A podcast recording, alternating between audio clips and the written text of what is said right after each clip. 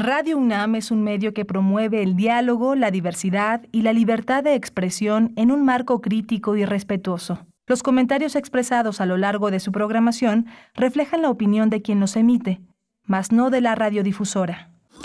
Radio UNAM presenta Primer Movimiento.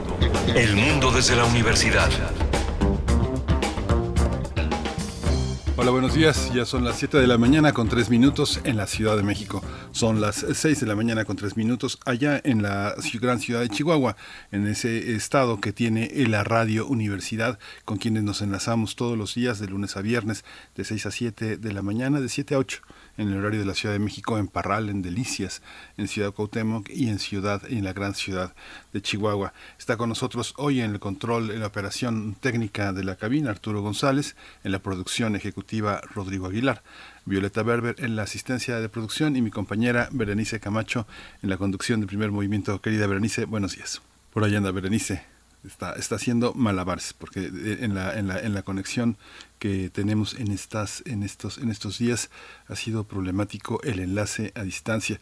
Pero en lo que está con nosotros tenemos la recomendación eh, musical de en la recomendación musical está eh, Schubert eh, Schumann y Mendelssohn.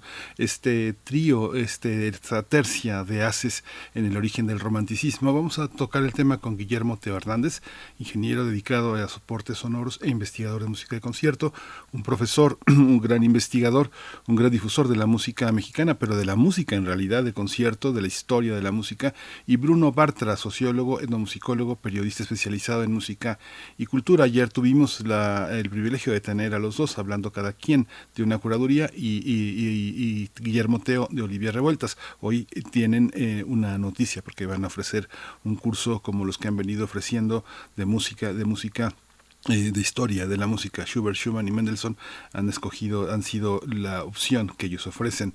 Tenemos, eh, ya, Berenice está. Sí, estoy por acá. Miguel Ángel Gemain, ¿me escuchas? Sí, ya. Perfecto. Yo te escucho perfectamente, un gusto estar contigo esta mañana. Buenos días a toda la audiencia. Pues sí, por ahí las cuestiones eh, técnicas que a veces nos sorprenden, pero estamos con ustedes, estamos con ustedes en esta mañana de martes 12 de julio de 2022. Pues sí, con esta primera hora que corre, como ya lo has mencionado, este, este curso que nos estará, eh, pues nos darán los detalles, tanto Teo Hernández como Bruno Bartra, hacia la segunda hora. Hoy es martes de Meyer y vamos a compartir con el doctor Lorenzo Meyer, bueno, lo que nos quiere compartir en realidad esta mañana. 100 años de impunidad. Bueno, pues sí, eh, como suena, como suena una, eh, un capítulo, un capítulo que está abierto todavía y que, bueno, las, eh, las víctimas, familiares de víctimas también, víctimas me refiero a sobrevivientes de la guerra, de la llamada guerra sucia y también pues de las matanzas que, que, ocurrieron en finales de los años 60 y principios de los 70. Vamos a estar conversando al respecto con el doctor Lorenzo Meyer, profesor investigador universitario que nos acompaña cada 15 días en martes aquí en Primer Movimiento. Y vamos a tener la presencia en esta primera hora de Primer Movimiento de Federico Navarrete con sus nuevas historias para un nuevo mundo. Eh, eh, eh, Federico Navarrete es historiador, antropólogo, investigador del Instituto de Investigaciones Históricas de la UNAM y un colaborador permanente de Primer Movimiento. En la nota internacional nos acercamos a El Salvador. La propuesta que en algún momento eh, Bukele, el presidente del Salvador, pues impulsó, impulsó su gobierno para hacer eh, pues el de la del, de esta criptomoneda, el Bitcoin, eh, pues tener una presencia muy importante en el país. Bueno, pues estamos en momentos complicados en general para estas monedas virtuales. Es el caso de Bitcoin y bueno, está afectando de una manera muy alarmante a El Salvador. Vamos a comentarlo con el doctor Santiago Capraro. Ustedes lo conocen, nos ha acompañado en muchas ocasiones aquí en Primer Movimiento. Él es profesor de tiempo completo de la Facultad de Economía, investigador de la UNAM y miembro del SNI. Vamos a tener también la poesía necesaria en voz eh, de Berenice Camacho con su selección musical correspondiente. Espérense a, las, a la tercera hora por ahí de las 9, 10 de la mañana, un poco de poesía para todos ustedes y también en la mesa del día. En la mesa del día vamos a conversar sobre la reunión, la visita que tiene el mandatario mexicano, el presidente mexicano Andrés Manuel López Obrador en Washington, D.C., eh, para reunirse, eh, entre otros, bueno, con el presidente de los Estados Unidos, Joe Biden. Tendrán una, eh, un desayuno esta mañana con, con la vicepresidenta Kamala Harris y, bueno, una visita, la cuarta visita de Andrés Manuel López Obrador, la tercera a la Casa Blanca eh, en lo que va de su mandato. Así es que vamos a tener los detalles de esta visita que terminará el día de mañana. Se ha anunciado así, el día de mañana ya estará de regreso en algún momento del día eh, el eh, presidente López Obrador. Vamos a conversar sobre el tema con el doctor José María Ramos, doctor en Ciencias Políticas y Sociología, profesor investigador del Departamento de Estudios de Administración Pública en el Colegio de la Frontera Norte, miembro del colectivo CACEDE y especialista en gobernanza, seguridad multidimensional y desarrollo. Sí, ese es, la, el menú para hoy, justamente en esta, en esta mañana, Estados Unidos y México en el escenario de la cartografía política.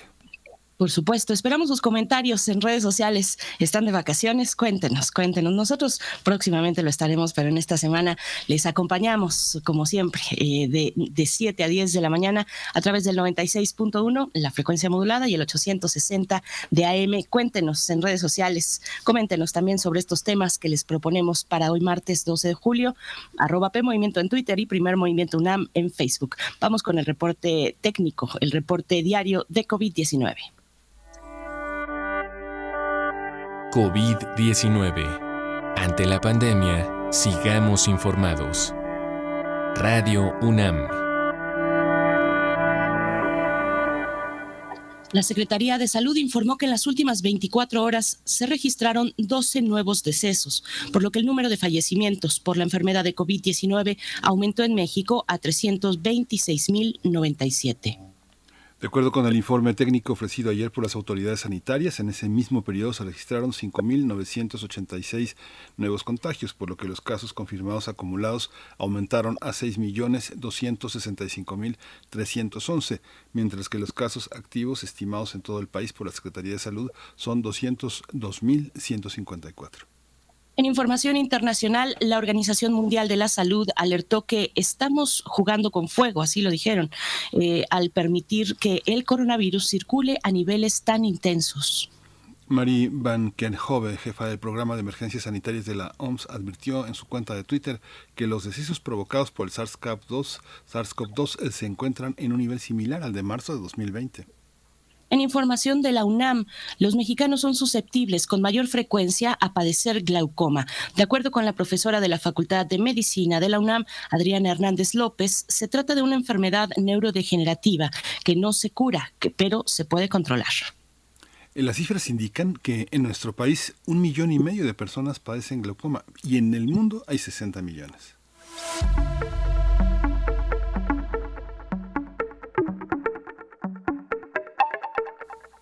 Recomendaciones culturales. Durante el actual periodo vacacional, el Colegio de San Ildefonso abrirá en sus horarios regulares. En ese recinto se puede visitar el acervo mural del inmueble, sede de la antigua Escuela Nacional Preparatoria y el reciente memorial de Octavio Paz.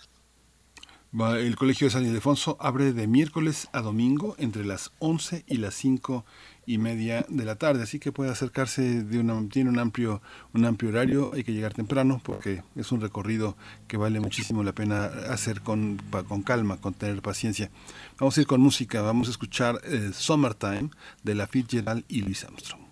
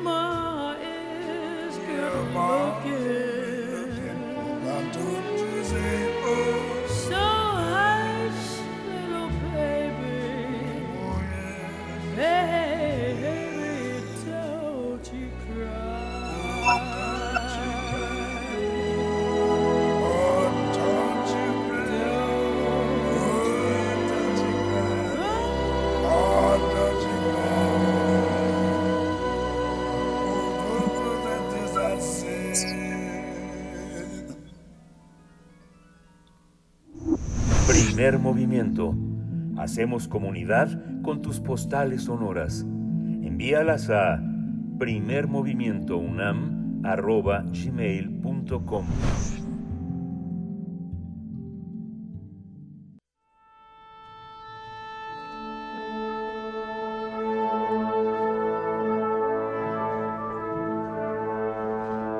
Afina tus oídos Aquí te presentamos una recomendación musical.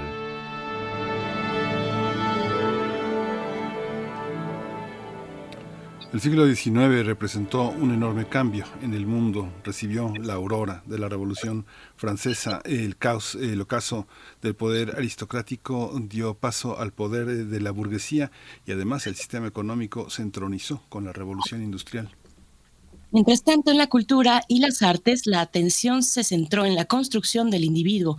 Para entonces, Beethoven había dado aviso con una serie de composiciones innovadoras que transformaron la música. Protagonistas eh, de ese momento son Schubert, Schumann y Mendelssohn, que son también el origen del romanticismo y que forman parte del curso que van a impartir Bruno Bartra y Teo Hernández. También en ese curso explicarán el papel que jugaron los famosos compositores en el romanticismo, ya los hemos mencionado, Schubert, Schumann y Félix Mendelssohn. Estos eh, músicos no solo participaron de manera activa como compositores, sino son un conjunto de ejes a partir de los cuales se puede entender gran parte de la historia del siglo XIX y del romanticismo musical. Las sesiones que comprenden este curso se llevarán a cabo todos los jueves del 21 de julio al 8 de septiembre a las 18 horas, de las 18 a las 20 horas. También habrá sesiones los lunes de 10.30 a 12.30 horas del 25 de julio al 12 de septiembre. Eh, como ha sucedido en ocasiones anteriores, hay posibilidad de grabar las sesiones y quienes no asistan van a poder consultarlas previo aviso con los eh, profesores del curso. Sí, así es. El costo de las ocho sesiones es de 1.600 pesos. Y bueno, vamos a conversar esta ocasión sobre este curso que aborda el origen del romanticismo con los compositores Schubert, Schumann y Mendelssohn. Nos acompañan dos, dos colaboradores y amigos de primer movimiento. Teo Hernández, ingeniero dedicado a soportes sonoros, eh, investigador de música de concierto, que cada lunes pues nos comparte un poco una propuesta, una propuesta en realidad muy interesante y que ahora pues también, también nos trae los detalles de este curso. Teo Hernández, como siempre, bienvenido. Muy buenos días. Muchas gracias, Berenice, Miguel Ángel, todo el equipo de Primer Movimiento. Este, pues muy agradecido que nos tengan aquí. Muchas gracias, eh, Guillermo. está Bruno Bartra también, el sociólogo, musicólogo, también uno de los curadores eh, de la música semanal en Primer Movimiento. Querido Bruno Bartra, bienvenido, buenos días. Hola, ¿qué tal Miguel Ángel? ¿Qué tal Berenice? Un, un gusto estar aquí otra vez y también pues agradeciendo mucho eh, pues esta charla Gracias, saludos a todo el equipo y, pues a todo el auditorio que nos está escuchando. Gracias, Bruno, Teo, gracias, bienvenidos ambos. Pues bueno, qué buena noticia. Eh, otra vez un curso, un curso que ofrece pues una propuesta muy interesante para quienes se quieran acercar. Ya hemos dado cuenta aquí en ocasiones anteriores de cursos que ustedes dos han diseñado y que de verdad vale mucho la pena acercarse. Así es que vamos a conversar sobre, sobre este nuevo curso. Cuéntenos, por favor, Teo, Teo Hernández, cuéntanos, pues cuál es eh, el, hilo, el, hilo que une a estos tres compositores, Schubert, Schumann y Mendelssohn, y dónde está está, mm, por ponerlo ah, de, alguna manera, la mano, la mano mm, que mece esta cuna del romanticismo, mm, es decir, eh, tal vez si lo planteo bien, la mano de, Beethoven, la figura y, la influencia de Beethoven. Cuéntanos, Teo. Sí, bueno, exactamente, este, lo has dicho muy bien, Berenice. Hay una, hay una, hay un sustrato muy importante que viene de atrás eh, un poco para poner en contexto al, público que no nos ha escuchado en ocasiones anteriores, eh, Bruno y yo lo que hacemos es, es mezclar eh, un contexto histórico, eh, sociológico, que, que, bueno, del cual Bruno es un experto, con cuestiones musicales. y así damos un, un nuevo panorama que nos hace reflexionar acerca de la música, pero de forma diferente. Eh, nosotros normalmente estamos acostumbrados a, por así decirlo, sacar de contexto la música. Pensamos que la música es, es universal y al ser universal eh, podemos escucharla en cualquier momento y sentir lo mismo, ¿no? Eh, no sé, Beethoven, eh, por ejemplo, la frase Beethoven es universal, entonces a cualquiera le puede gustar en cualquier momento histórico. Y esto tenemos que analizarlo, tenemos que verlo, no siempre es tan cierto. Entonces, eh, cuando hablamos de romanticismo particularmente, estamos hablando de una, de una época en la cual el concepto sobre la música y sobre el arte cambia. Beethoven principalmente, este, bien lo dijiste, da un impulso de cambio enorme que transforma el sentido de lo que se piensa sobre la música. Esto lo, recogen básicamente los compositores, los compositores alemanes, y estos tres compositores, Schubert, Schumann y Mendelssohn, consolidan este nuevo estilo musical, pero no solo estilo musical, sino pensamiento eh, musical y pensamiento cultural acerca de lo que es la música. Pero digamos que para entenderlo a cabalidad tenemos que irnos un poco más atrás, los antecedentes que existen pues básicamente en los movimientos sociales que se dan a finales del siglo XVIII, principalmente la Revolución Francesa. Y la Revolución Francesa no solamente se da por, por una, una cuestión política, sino evidentísimamente también por eh, un pensamiento filosófico que se desarrolla en la Ilustración y que, y que desemboca en repito, en, como ustedes lo dijeron también, en movimientos sociales, pero movimientos sociales, políticos, culturales y evidentísimamente artísticos. Claro, Teo. Eh, eh, Bruno, bueno, una pregunta sencilla, eh, pero que, nos da, sin embargo, mucho para, para platicar y, pues comentar con la audiencia esta mañana. ¿por, qué, ¿por, qué importa, ¿Por qué importa poner al autor en su contexto, en su contexto social, económico, político? ¿Qué nos aporta? ¿Qué aporta al caso de la escucha, por ejemplo, de estos reconocidos compositores? ¿Qué nos puedes compartir, Bruno? Sí, gracias. Pues efectivamente creo que es algo fundamental eh, entender el contexto eh, para, para escuchar precisamente la música con, con otros oídos, con oídos frescos, porque eh, digamos en estos momentos toda la música del, del siglo XIX y para atrás, e incluso alguna de inicios del siglo XX, tendemos a ponerla, o bueno, los compositores en un pedestal eh, como que van más allá de su tiempo, eh, que en cierta forma hay alguna razón en ello, pero al, al saber, eh, digamos, cuáles eran todos los conflictos políticos, digamos, incluso las, las grillas culturales de su momento, eh, digamos, los gustos generales de la época, eh, podremos eh, percibir cómo algunas piezas incluso rompían totalmente con ciertos valores culturales, eh, algunas se dirigían o se encaminaban precisamente a esta nueva visión que se había planteado eh, principalmente con, con la Revolución Francesa y toda, toda la eh, filosofía, sociología, etcétera, que había influido este movimiento. Entonces, eran piezas que en su momento causaban un asombro y, y, no necesariamente eran eh, universalmente aceptadas como, como lo son ahora, ¿no?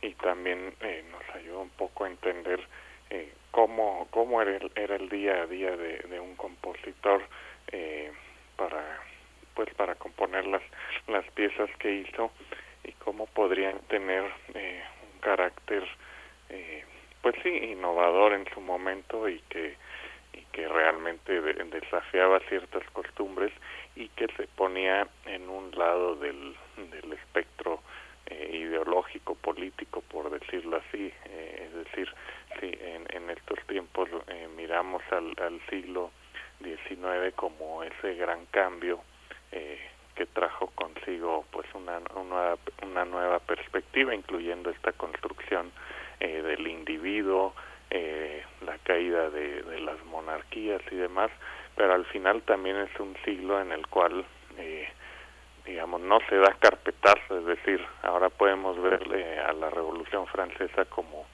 el gran eh, movimiento que transformó el siglo, eh, transformó en general a la humanidad de ahí en adelante, pero eh, también, o sea, permanecía el poder eh, de, la monarquía por ahí y hubo muchos conflictos en ese siglo, regresos de monarquías, eh, rivalidades y demás, y, y, las artes y la cultura no están exentas de ese de, esa realidad, digo, como podemos verlo en, eh, en nuestro tiempo, donde hay, este, digamos, se expresa a través de la cultura, de las artes, de la música, toda esa eh, pues todas esas visiones que hay en, estos momentos y que chocan entre sí lo mismo sucedía en el siglo XIX no y es eh, particularmente un siglo lleno de conflictos no entonces eso también se expresa eh, en la música no la música en su contexto eh, digamos que adquiere otro carácter nos ayuda a escucharla de otra forma y también a, ver a, estos compositores de, desde un lado un poco más más humano no más más directo más más en función de, de su de su de su sociedad de sus relaciones de de, todo ello Claro. Fíjate que eh, Borges hacía una anotación eh, sobre cómo, eh, sobre Shakespeare, decía, eh, se han preocupado en el siglo XX por entender cómo Shakespeare nos ha influido, pero creo que tenemos que preocuparnos por entender cómo hemos influido a Shakespeare. Y esta lectura, cuando hablamos de contexto, el contexto también somos nosotros, Guillermo Teo, cómo, cómo hemos hecho la lectura de esas posturas musicales a la luz de lo contemporáneo. Efectivamente, tienes toda la razón del mundo. un poco la idea de esto es tratar de desprendernos de esta serie de, por así llamarlo, prejuicios que tenemos, esta, esta historia, eh, y si no desprendernos totalmente, por lo menos hacer, hacer conciencia de que la tenemos. Es algo que normalmente no hacemos conciencia. Nosotros eh, tenemos que entendernos a nosotros mismos como producto de nuestra, de nuestra época. Y sin embargo, a la música la juzgamos atemporalmente, particularmente a la música, ¿no? Por ser de este carácter tan abstracto. Entonces, desprendernos de esto, ser conscientes de que tenemos un, una historia auditiva, una, una memoria que nos hace, que nos hace reentender la música, eh, digamos, obtener mensajes de la, de la música que no es que estén equivocados, pero que sí evidentemente están guiados por por nuestro por nuestra memoria, ¿no? Eh, en este sentido hay un autor muy interesante, eh, Evan Bonds, que dice que nosotros normalmente eh, cuando buscamos algo lo encontramos. Entonces, si nosotros buscamos en los compositores de principios del siglo XIX, como Schubert, como Schumann, como Mendelssohn, un, romanticismo que nos pertenece a nosotros, que nosotros inventamos, seguramente lo vamos a encontrar. O sea, seguramente vamos a encontrar, vamos a decodificar esa música como, como, como algo contemporáneo, cuando no necesariamente pudo haber sido, pudo haber sido de esa forma. Eh, por ejemplo, pensamos igual, igual, igual a Schubert como dos grandes genios, a Schubert y a Mendelssohn, siendo que son dos, dos personajes total y absolutamente diferentes. Eh, a Mendelssohn podemos analizarlo desde, el, desde la, la cuestión del privilegio, ¿no? Una persona eh, con todos eh, los recursos económicos y culturales de la época, eh, de una de una familia con una tradición intelectual enorme. El abuelo de, de Mendelssohn fue uno de los más importantes este, teóricos del, del judaísmo, Moshe Mendelssohn, y bueno, el papá banquero, o sea, el, niño realmente nació en el privilegio y en cambio lo comparamos con la historia de Schubert, que, que es eh, de un papá rural, de un papá que era maestro rural, con unas circunstancias económicas, este, bueno, verdaderamente terribles, que mueren la miseria. Y cuando juzgamos la música, cuando le escuchamos la música de Mendelssohn y de... Bueno. Sí, yo que se desconectó Bruno. Ay, perdón, bueno, y cuando y cuando juzgamos la música de, de Schubert y Mendelssohn, la juzgamos al parejo y fueron creadas en dos circunstancias totalmente diferentes. Evidentemente esto eh, tiene una trascendencia en, en la forma en la cual fue creada y evidentemente en la forma en la cual debe de ser este resignificada, ¿no? Por supuesto que tenemos que encontrar las coincidencias, pero bueno, históricamente, este, hablando, biográficamente, son dos, dos circunstancias totalmente diferentes. ¿Sigues Bruno ahí? A, ver si, está Bruno, por acá. ¿Y ¿Nos escuchas, querido ¿Nos escuchas, Bruno? No, ¿verdad? No, no, está Bruno. Ah, en un momento estará, nos, nos vuelve a acompañar eh, Teo, pero algo que también hemos comentado contigo eh, para cursos anteriores y incluso en tus, en tus entregas de los lunes es la, la figura eh, en algunas ocasiones de los, de los biógrafos, ¿no? Es un actor interesante en la idea que nos llega de los grandes compositores del, del pasado, es los, biógrafos, ¿no? Naturalmente, pues mientras más contemporáneo sea el compositor al que estamos revisando, pues tendremos más elementos de su vida y de su, de, su interacción con su propio contexto. ¿Cómo, cómo se va dando eh, en, pues en la época, en la Europa del siglo XIX, esta figura de los biógrafos, de los biógrafos para los músicos? ¿Cómo es esta parte y cómo es eh, eh, específicamente para, para estos tres compositores, Teo? Es muy interesante la pregunta, de veras, muchas, muchas gracias. Efectivamente, el, el, biógrafo como, como relator de la vida de un de un compositor eh, es relativamente moderno. esta, esta idea. La idea de la musicología eh, se empieza a crear a finales del 18 y realmente eh, adquiere un, carácter, eh, digamos, un poco más científico en el, en el siglo XIX. La escuela de musicología alemana, principalmente, empieza a, a, hacer revisión de, de, de sus métodos. Por lo tanto, los, los músicos y digamos escritores, biógrafos contemporáneos en el siglo XIX empiezan a ser un poco más un poco más objetivos, pero también evidentemente basados en, eh, en, en un pensamiento cultural muy de la época. Y esto es importante y por eso estamos empezando empezando con, con Alemania, porque esta construcción moderna eh, este discurso cultural que tiene que ver con qué es el romanticismo, qué es la cultura, la construcción del canon musical occidental se da en el siglo XIX.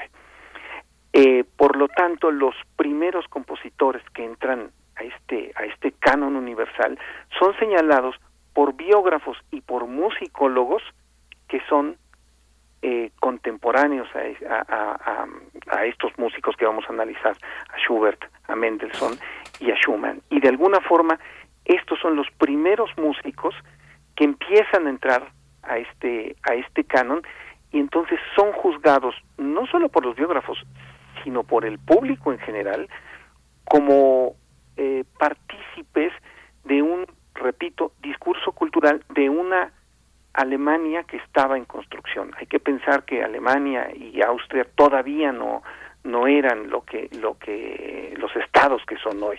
Entonces esta construcción paralela del, del, del Estado alemán y, de, y, del, y del Estado austriaco se dan por razones muy similares a la construcción de las biografías. O sea, son dos cosas que van que van este que van juntas y esto es lo que vamos a ver para poder entender eh, la música eh, que, que dan estos compositores, que por otro lado sí son, sí se encuentran entre los más grandes creadores de la, de la humanidad en cuestión musical. Hay una idea también de que la, la, vida de los músicos y de los eh, biógrafos sobre los músicos también está cargada de una, de una idea geográfica de posteridad, de eh, exclusividad, eh, que es parte del gran espíritu burgués que considera las vidas de las personas como excepcionales, sino como parte de una época, Bruno Bartra. Pero en este momento hay una aspereza social que pareciera que se repite que se repite hoy. Hay una tendencia actual, y lo sabes bien, Bruno, eh, eh, de, creer que las cosas son cíclicas y de que nos parecemos a, momentos eh, también difíciles del pasado. ¿Existe esa, esa, esos ciclos o, realmente son percepciones y aventurarse en la identificación de ellos para tratar de explicar el presente? Claro, este, pues es interesante eso porque se puede ver como una cuestión cíclica la historia, pero pero siempre hay nuevos elementos que, que hacen eh, pues muy distinto cada eh, pues cada uno de estos ciclos por decirlo así. Entonces yo diría y que no que al final hay hay hay grandes diferencias y hay algunas líneas eh, históricas eh, o algunas sí pues unas líneas algunos procesos que que duran siglos y que por ello eh, eh, tendemos a, percibirlo eh, como ciclo, ¿no? Pero en específico en esta en, en, la región en la que nos centraremos, que es lo que hoy es Alemania, sí es una realidad totalmente eh, distinta, ¿no? Hay, hay ciertas semejanzas porque hay este eh, conflictos eh, históricos e identidades eh, locales que se han ido conformando desde mucho antes del siglo XIX y que tienen que ver con, con esto que acaba de, de mencionarte o de, que también abarcaremos, que es cómo se va consolidando una, una unidad alemana a lo largo del siglo XIX, ojo, primero como un imperio y, la cuestión democrática sucede ya tiempo después en el siglo XX, ¿no? Entonces, más que una cuestión cíclica, es decir, que se repita, eh, eh, lo que hay estas líneas históricas, pero al final sí es, sí es un contexto muy distinto. Las asperezas que se dan ahora, eh, digamos, en el caso de, eh, de, de, Alemania, podrían eh, ser bastante distintas porque ya existe una, una nación bastante unificada, una idea de, nación, digamos, alemana. muy distinta a lo que era en el siglo XIX cuando todavía se le veía como una eh, como una serie de nacionalidades eh, distintas unidas eh, por los prusianos, ¿no? Eh, eso por ahí. Y también quería retomar algo de lo que habíamos comentado respecto a, a la visión que tenemos hoy y se vincula un poco con la pregunta con los ciclos, algo que también nos ayuda a ver cómo es tan distinto ahora es visualizar lo enormemente distinto que es eh, eh, que es nuestro contexto al final en la actualidad. Nosotros eh, daremos el curso, hablaremos de, eh, de, estos grandes compositores y escucharemos eh, grabaciones de su música. Solo por por ubicar una gran diferencia, recordemos que en este siglo XIX, en ebullición, en la primera mitad, para escuchar música siempre tenía que haber un intérprete presente, no había grabaciones, ¿no? Entonces se podía hablar de la música, se podía leer la biografía de algunos de estos eh, músicos de, de, su momento, pero eh, para remitirse a la música siempre había que tener a alguien tocándola, ¿no?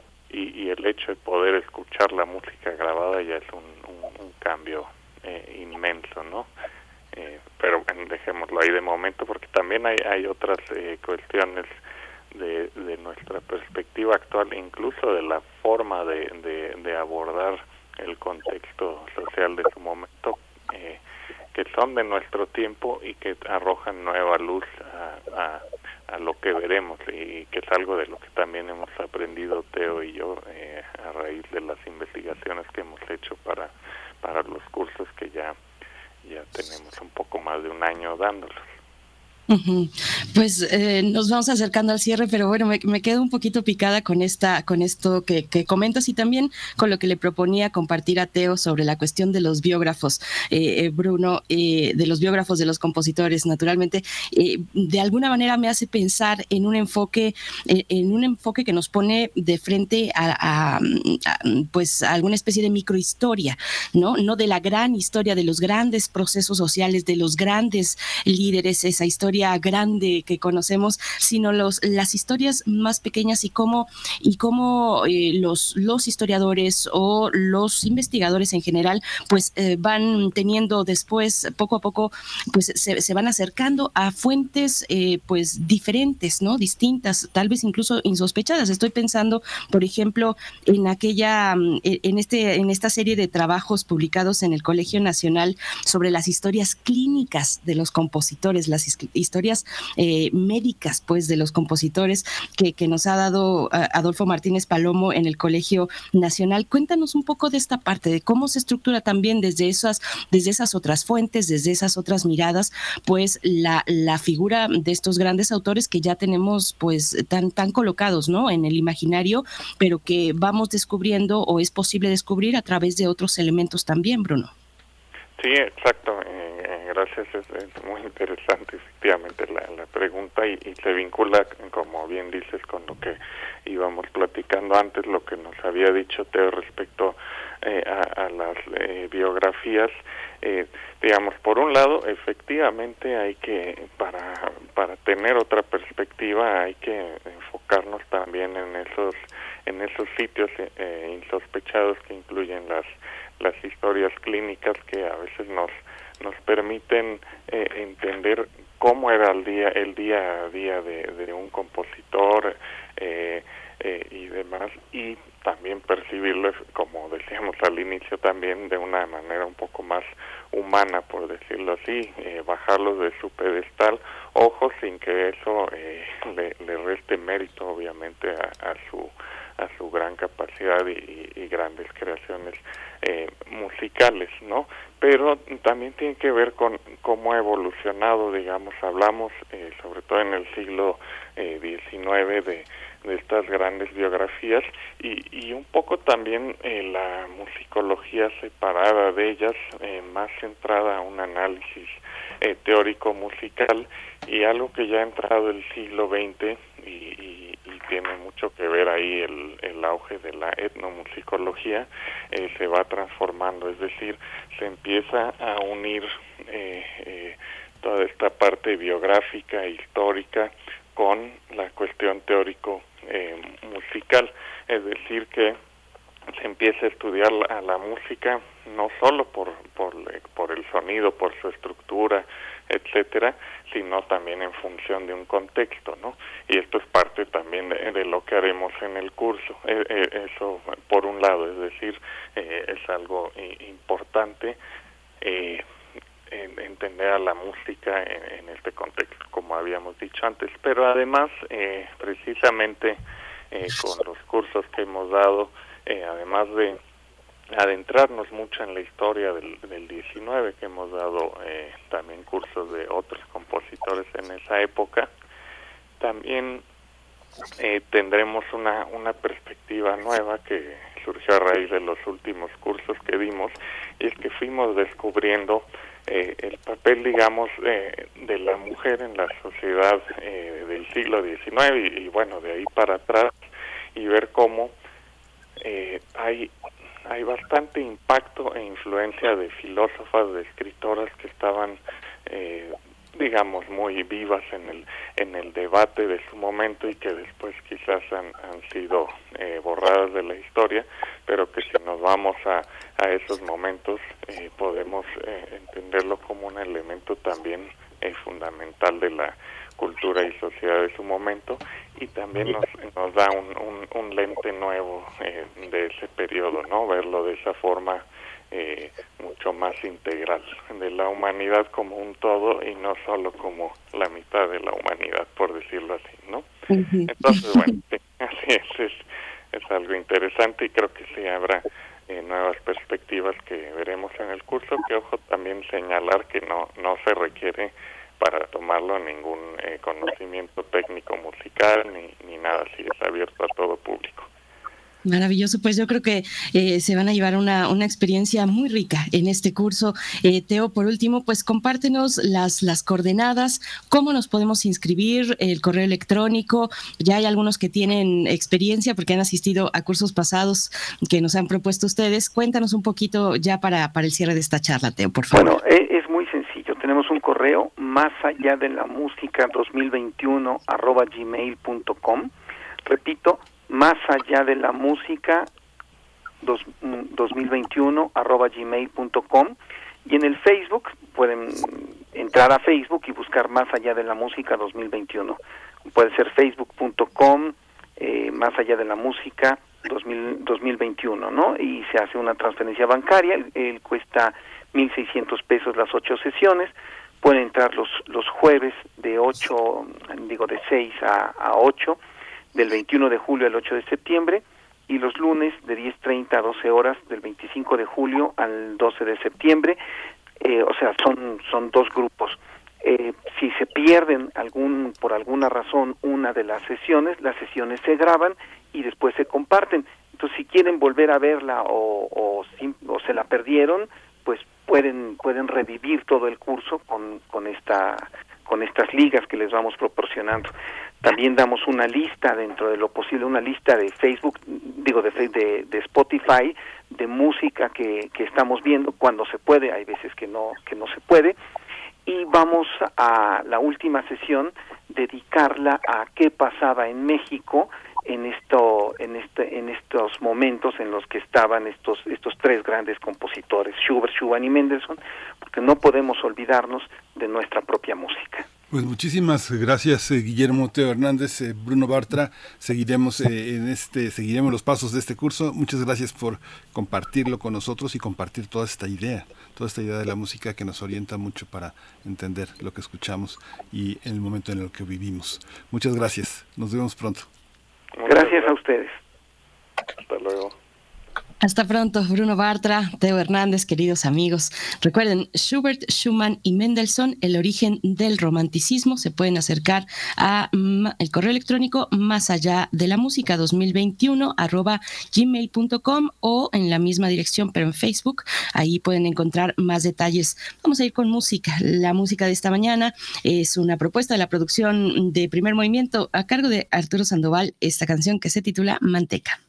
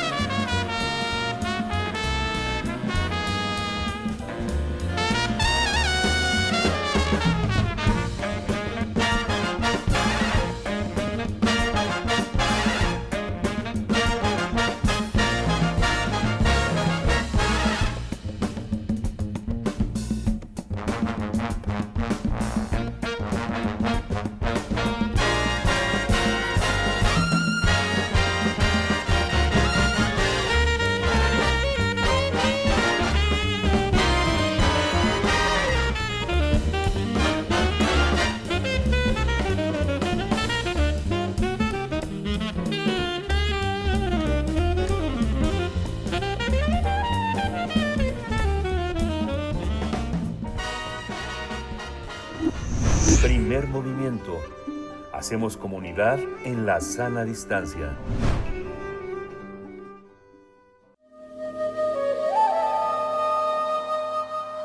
Nuevas historias para un nuevo mundo.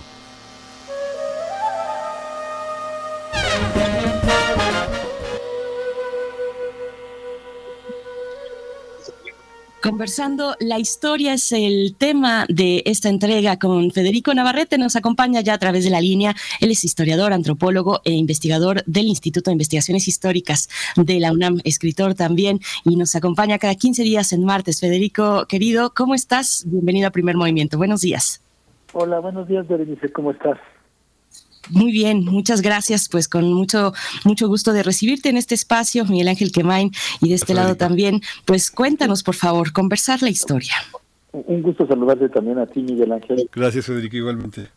Y pues justamente eh, ahora que estamos de, vacaciones universitarias y que pues de alguna manera por unos días se reduce el, el ritmo del trabajo académico, pues justamente quería aprovechar para para hacer una, una conversación con ustedes, porque justamente la idea de conversar la historia sería este, un poco pues, retomar lo que creo que ha sido la experiencia que tuvimos en nuestra conquista desde hace tres años, desde 2019, cuando empezamos esta, este proyecto de conmemoración de la conquista.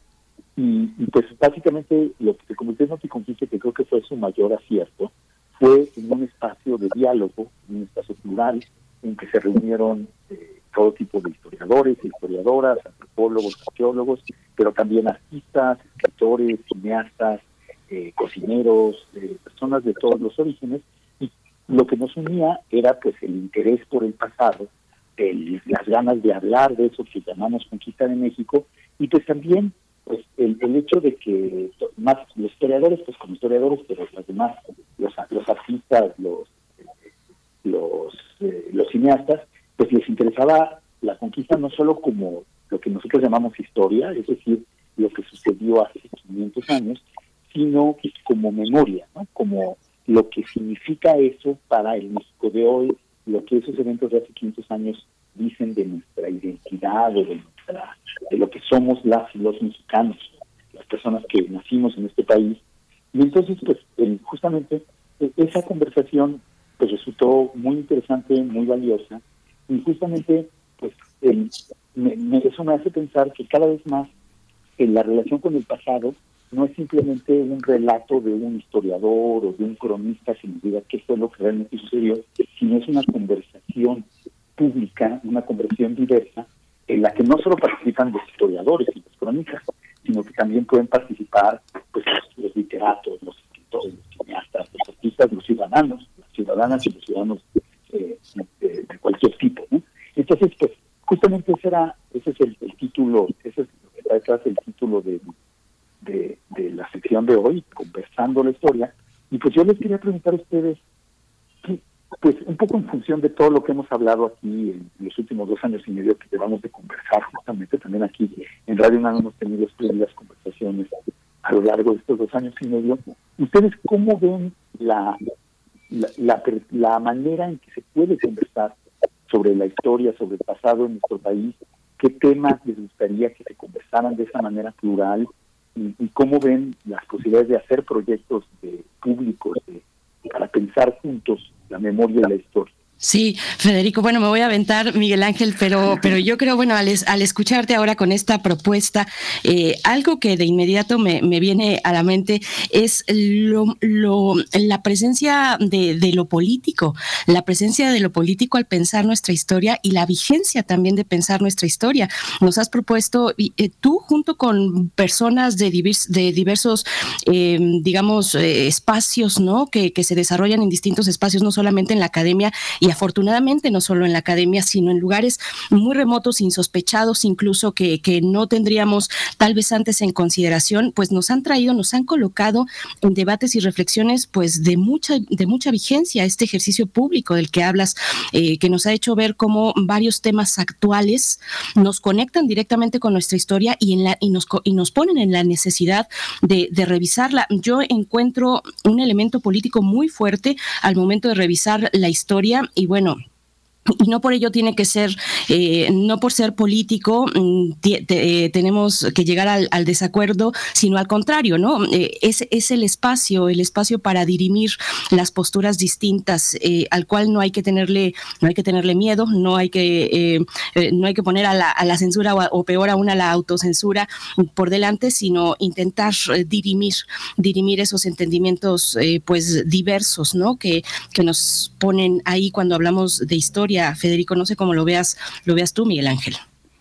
Sí, me parece que ha sido, coincido contigo y es muy interesante cómo eh, has derribado muchas de las fronteras del prejuicio que se observan de una manera muy difícil, eh, Federico, porque eh, lo que has puesto también sobre la mesa es el develamiento de las intencionalidades, de las lecturas eh, inconscientes que en muchos sentidos se dan cuando se cree que se busca la verdad, cuando se cree que lo que se exhibe son formas de conocimiento y son solo formas de ver, son solo formas de dominio y formas de tratar de imponer una, un punto de vista. Creo que eso ha sido fundamental, lo que has comentado de la relación entre historia y lengua indígenas, los ejemplos que has puesto con Yasnaya Aguilar me parecen muy, muy ilustrativos. Y la manera en la que la, lectura que has hecho documentada y al mismo tiempo ponerla, ponerla al alcance de la difusión, destruye casi cascos, destruye latifundios y miradas hegemónicas, tanto de adentro como de fuera, ¿no?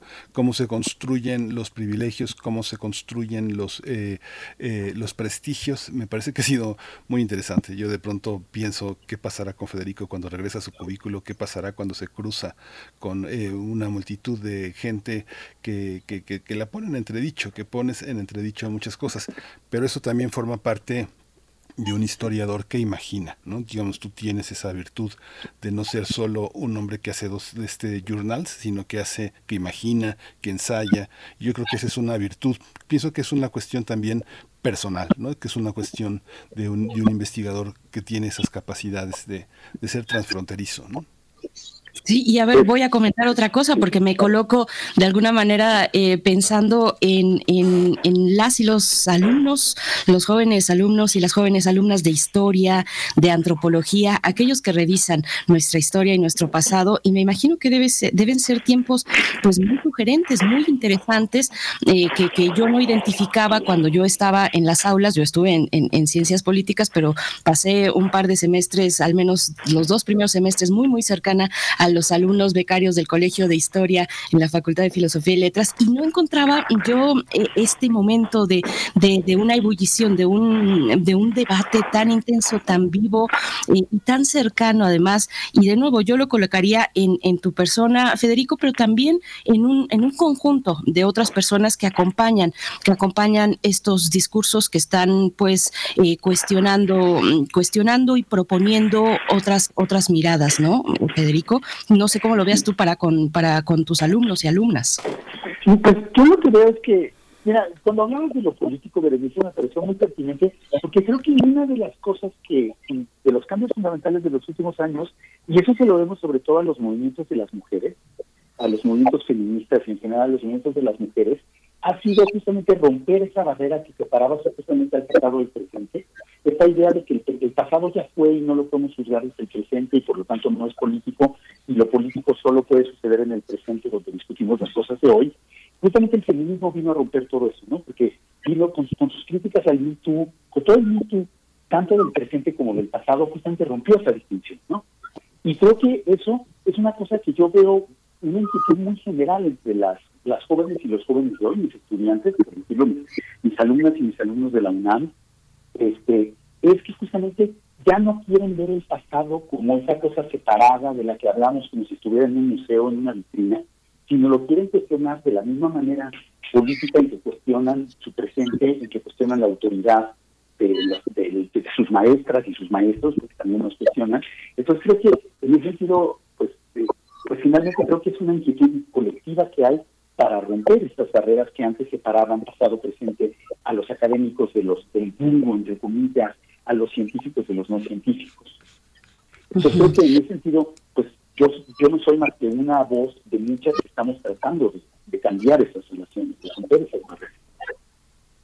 Y eso es lo que, lo que hemos aprendido también aquí. La verdad, se extraña Noticonquista, no te voy a mentir, se extraña un espacio al que podamos volver, al que, que, podamos, pues de alguna manera, revisar, encontrarnos con algo que tal vez se nos había perdido, pasado por ahí inadvertido. Pero, pero bueno, sigamos esta conversación eh, más adelante. Qué interesante que además nos, nos entrevistaste ahora tú, Federico Navarrete. Te agradecemos como siempre. Nos llega el corte de la hora, pero bueno, nos quedamos con estas reflexiones para continuar eh, en próximas ocasiones te deseamos pues un excelente periodo vacacional y, que venga con mucha fuerza para, para el siguiente semestre, Federico. Muchas gracias. Pues nos vemos, nos seguiremos viendo y seguiremos conversando. gracias, Federico. Hasta pronto. Hasta luego. Un gran abrazo. Gracias. Nos despedimos de la Radio Universidad en el estado de Chihuahua. Vamos directamente al corte 8 de la mañana. Volvemos a primer movimiento. Síguenos en redes sociales. Encuéntranos en Facebook como Primer Movimiento y en Twitter como arroba PMovimiento. Hagamos comunidad.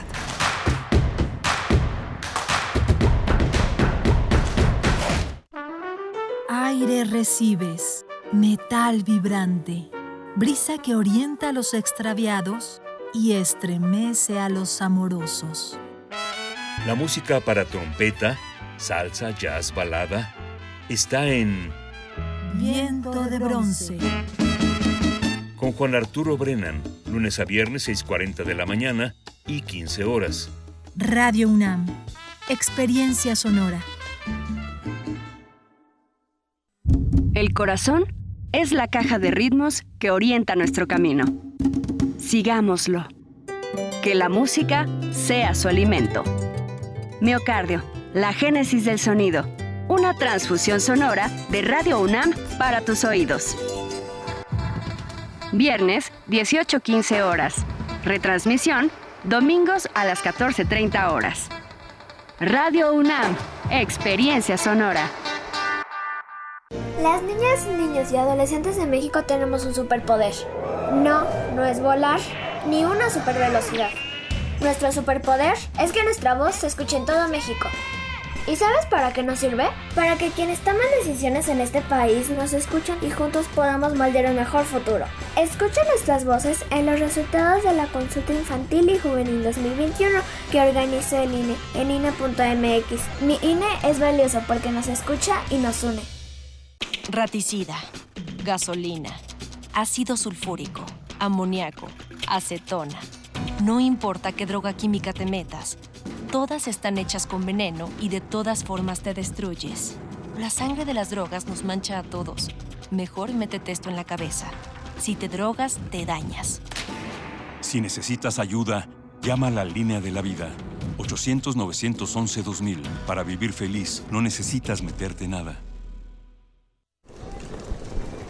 Hola, Juan. Hola, Oscar. ¿Ya te has dado cuenta que llevamos mucho tiempo juntándonos en esta transmisión? Y ahora nos juntamos para hacer este promocional de nuestro propio programa. Sí, hombre, por, en esta ocasión no es así un encuentro casual. Las Esquinas del Azar, todos los martes a las 10 a.m. y retransmisión los sábados a las 4 p.m. por el 96.1 de FM. Radio UNAM, Experiencia Sonora.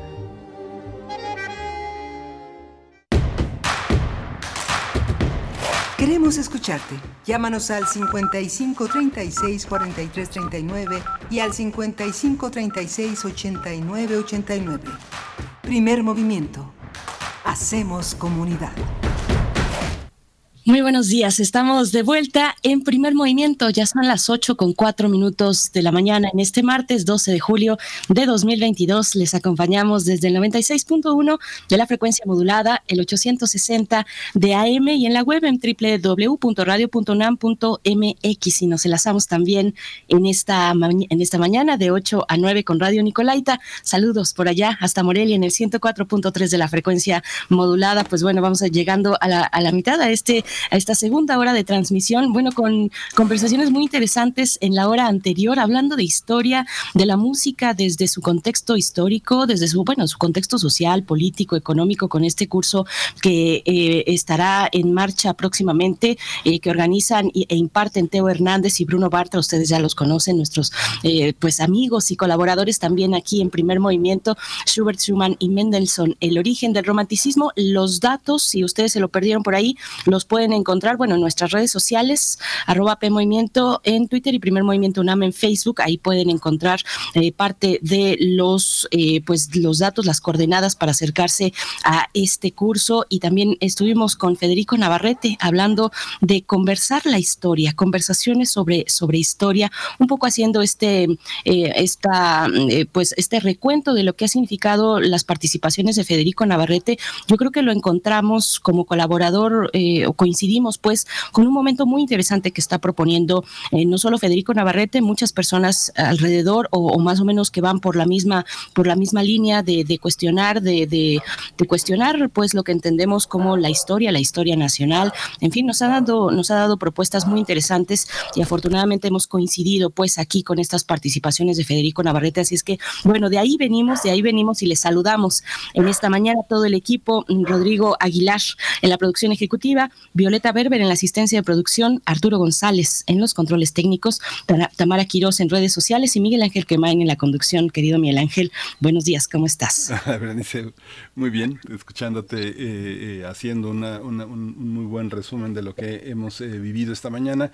Tenemos por venir martes de Meyer, Meyer Lorenzo Meyer, quien ha sido una, una, una brújula de mucho del movimiento político que hemos observado en estos últimos eh, en estos últimos años que ha acompañado a primer movimiento con una visión muy integral de la de la política. 100 años de impunidad me imagino que estos 100 años no hay, no hay mal que, que, dure más de 100 años. Hasta ahora este eh, ha sido esta visión con la con el fallecimiento del expresidente Luis Echeverría que ha puesto de manifiesto toda una horda no una horda un mundo bárbaro que nos ha acompañado en la memoria llena de dolor para eh, quienes eh, estamos eh, del lado de una historia que busca el cambio, que busca entender eh, la oposición, la izquierda, los cambios eh, radicales en Latinoamérica toda esta visión que explica mucho de lo que tenemos eh, en el presente. Mucha gente, mucha gente y sobre todo la oposición, esta derecha, esta derecha que eh, no ha logrado posicionarse con ideas que eh, dice es que se han fijado que López Obrador tiene los mismos ademanes que Echeverría. Fíjense que se parece, no se parece en nada, en nada. López Obrador es lo más equidistante. Dicen, se afilió cuando en tiempos Echeverría. La gente confunde muchísimo lo que, eh, lo que pasó en el sexenio de Echeverría con lo que Echeverría hizo. Mucho de lo que hizo está oculto. Yo creo que de eso hablará el doctor Lorenzo Meyer.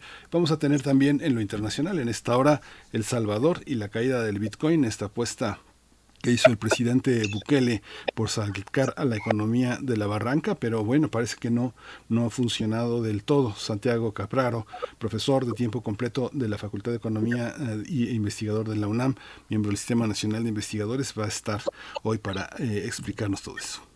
Por supuesto. Bueno, pues vamos a tener, como dices, al doctor Lorenzo Meyer con esta propuesta, 100 años de impunidad, lo ha titulado. Y bueno, comentar solamente eh, a quienes nos están saludando en redes sociales desde muy temprano. Ignacio Buen día dice, no, querida Berenice, aquí estamos, como lo hacemos muy seguido, al pie del cañón. Buenos días a todos, nos dice Ignacio Buen día. Pues es que eh, eh, pues estamos ya en periodo vacacional y se vale, se vale traer los flotis ya puestos y, y andar chapoteando por ahí con mucho cuidado, eso sí, pues ya sabemos que los contagios están en una etapa muy intensa y que si no queremos eh, tener, eh, continuar y alargar nuestra historia con COVID-19, pues hay que frenar los contagios, hay que frenar los contagios, hay que cuidarnos. Difícil en, temporada de vacaciones, pero mantengámoslo en cuenta, mantengámoslo en mente. También Edgar Benet, saludos Edgar Benet, eh, nos manda saludos también. hace, hace un rato que no te leíamos por acá. José Ramón Ramírez también nos hacía una pregunta por ahí sobre el curso del el romanticismo, sobre si la literatura de Goethe es considerada como el inicio del movimiento romántico, hasta qué punto influyó en la música. Pues bueno, ahí están también arrobados nuestros, nuestros colegas, nuestros compañeros Bruno Bartra y Teo Hernández, a ver si nos, nos comentan un poquito más por ahí. Eh, Alfonso de Alba Arcos también nos da los buenos días, eh, hacemos comunidad, nos dice Miguel Ángel Gemirán también participando, eh, pues muy aguerrido en contra de Andrés Manuel López Obrador. Aquí hay de todo y nos da y nos da mucho gusto que, así sea, pues sí, eso es lo que hay, posturas a favor, en contra y también una gran, eh, muchos matices intermedios en, en la política nacional, en las preferencias, en lo que opinamos las personas respecto al momento político que estamos viviendo en México. Refrancito también dice, buen día, qué interesante charla musical. El curso seguramente será un éxito. La música, manteca, súper chida. Me recuerda tanto a la música de Esquivel, sí, sí, también a mí me, dio por ahí esos aires, refrancito. Pues bueno, les invitamos a seguir participando y nos vamos pues ya directamente con el doctor Lorenzo Meyer. Primer movimiento. Hacemos comunidad en la sana distancia.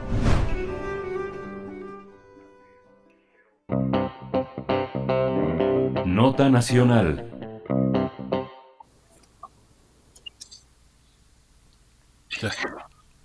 Doctor Lorenzo Meyer, buenos días, eh, eh, bienvenido a Primer Movimiento, Martes de Meyer, 100 años, eh, no hay mal que dure 100 años. Estamos Berenice Camacho y Miguel Ángel Camacho. Bueno, pues mi comentario en esta ocasión, esos 100 años desde luego se refieren a la edad que tenía Luis Echeverría, expresidente de México, cuando falleció. Y quiero referirme al personaje y a su época y a los efectos que tuvo su presidencia eh, por los efectos que tuvo durante un buen tiempo y que en cierto sentido aún tiene. El personaje mismo creo que no tiene mayor relevancia. Una vez antes de ser presidente, pero sobre todo después de que fue presidente, él personalmente ya no eh, tiene eh, relevancia, importancia en el proceso político y en el proceso histórico de México. Es el puesto y no la persona, cosa que no siempre ocurre. Por ejemplo, se me viene a la mente el general de Gaulle. Cuando deja el gobierno de Francia sigue siendo una figura importante y aún hoy nos referimos a él desde la izquierda a la derecha con eh, miradas diferentes, pero no negamos su importancia. En el caso de Echeverría y de muchos otros expresidentes, eh, la importancia es la del puesto. La persona casi siempre está muy por debajo de las necesidades, de los requisitos de ese puesto. Y bueno, en el caso de Echeverría es muy claro. Durante su carrera, que es una carrera puramente política, eh, administrativa, porque ni siquiera pasó por eh, los eh, apuros que tienen quienes llegan a puestos políticos por la vía electoral, no porque siendo candidatos del PRI ya se sabe que no van a perder o se sabían en la época de Echeverría, sino porque llegar ahí requiere una eh, resistencia y una lucha interna. La verdadera eh, lucha política en el México del PRI no era entre el PRI y sus adversarios, sino era adentro. Y Echeverría eh, manejó los, las palancas, las posibilidades que tenía, llega a la presidencia como una persona bastante oscura, bastante gris, eh, que quizá eh, su distintivo era la disciplina, la seriedad, ese porte de, pues, eh, como de burócrata muy eh, acucioso, muy puntual, eh, cumplía lo que se le pedía, casi no eh, expresaba en público sus opiniones, era callado, etcétera, y ya sabemos que una vez que llegó a la eh, presidencia, bueno, desde antes, desde que llegó a la candidatura, púmbale, que se desata en sus discursos y hasta eh, Díaz Ordaz llegó a pensar que se había equivocado y que debía de quitarlo de candidato a la presidencia, pero ya no se podía porque la maquinaria estaba eh, estaba en marcha y esa era la importante y esa no se detenía ya. Pero como eh, presidente y viéndolo a la distancia, uno encuentra que ahí hay eh, eh, ese momento de, de, cambio del sistema, porque se puede decir el eh, sistema priista entró en crisis con el 68 o incluso antes, con el incidente de Ciudad Madera, cuando el grupo de guerrilleros intentó tomar el cuartel que tenía el ejército allá en Chihuahua, en esa zona, falló, pero se mostró que ya no podía procesar el, eh, la estructura política mexicana eh, los eh, las contradicciones, las demandas por las buenas, sino que ya se había llegado al momento que ningún sistema político desea que ocurra, que es tener que enfrentar violentamente a quien le cuestiona, porque no puede eh, procesar sus demandas. Entonces, eh, ya desde los 60 estaba ese problema muy claro, pero con eh, la presidencia de Echeverría se intentó, eh, pues, eh, paliar los defectos que tenía la estructura política mexicana, se intentó un discurso que es que de izquierda, muy volcado hacia eh, las demandas de, de, las clases populares. Y Echeverría se identifica con la izquierda cuando había sido secretario de gobernación eh, muy al cargo, no era el único desde luego, pero muy al cargo de la represión del 68. Se intentó eh, que pasara como un incidente no como un problema de la estructura política. Y además la figura de Echeverría era toda vigor, todo eh, lleno de energía y un discurso fuerte siempre. Eh, y parecía encarnar la energía del sistema, que era un sistema lleno de fuerza y de propuestas positivas y muy, muy, muy asentado en sus bases sociales, sus bases populares, sus bases mayoritarias, de arriba y adelante era la consigna. Pero eh, no, y al finalizar el eh, gobierno de Echeverría, pues bueno, tenemos que la crisis económica se vino encima y que el, eh, futuro inmediato se salvó solo por el petróleo de Cantarel, que si no, eh, se hubiera hundido en ese mismo eh, momento. Tardó unos añitos en, en estallar la crisis económica de nuevo y con una fuerza que ya no hubo forma de pararla, salvo cambiando eh, la estructura económica de México.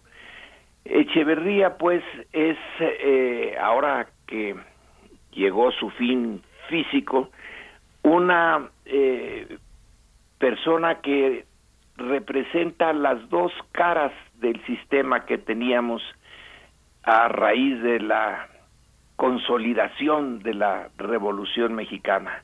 Por un lado, el discurso progresista, la figura de un sistema siempre vigoroso, que no está en declive, pero por el otro lado, una eh, estructura económica que ya no eh, era posible mantener, salvo con préstamos y préstamos y préstamos que llevaron a la gran depresión de finales de, bueno, la gran devaluación y depresión de finales del gobierno de Echeverría, cuando el dólar, el precio del dólar casi se duplicó y empezó la eh, debacle económica del sistema, pero también el de la autoritarismo, la represión, la brutalidad, la ilegalidad, eh, con un manto eh, muy bien hecho que cubría esas ilegalidades.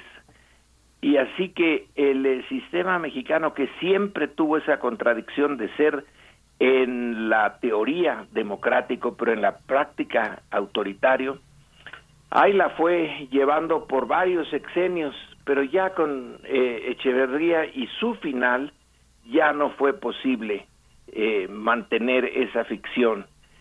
Entonces sí que empieza el desmoronamiento del sistema. Faltaba el tramo final con Salinas, que cambió o intentó cambiar una parte sustantiva de la estructura eh, política de México al modificar la eh, política económica y dejar de lado el proteccionismo y abrirse al libre mercado y al eh, neoliberalismo que entonces ya había eh, tomado la dirección del sistema mundial eh, económico y que eh, México se sumó a ese neoliberalismo, pero le fue restando al PRI, gobierno, al sistema político, campo de maniobra porque tuvo que ir soltando hilos y dejárselos al mercado.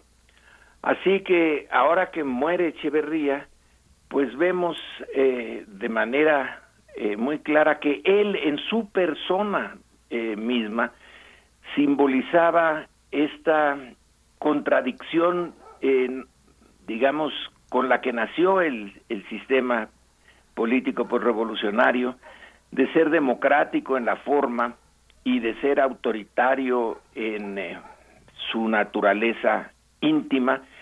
Lo sorprendente es que por mucho tiempo funcionó y el sistema político mexicano de entonces del siglo XX se eh, pues se consideró uno de los más estables del mundo, eh, de los más eh, predecibles, lo cual le convenía, entre otras naciones, a los Estados Unidos, porque mientras tenía problemas en la América Latina para raíz de la Revolución Cubana, eh, en México no, no había ese problema, todo estaba seguro, al punto que el propio Echeverría y según el libro de Philip Agee, Inside the Company, eh, de ese agente de la CIA que luego reveló cómo funcionaba esa estructura, el propio Echeverría era considerado como parte de sus agentes, eh, como litempo le llamaban en, en el,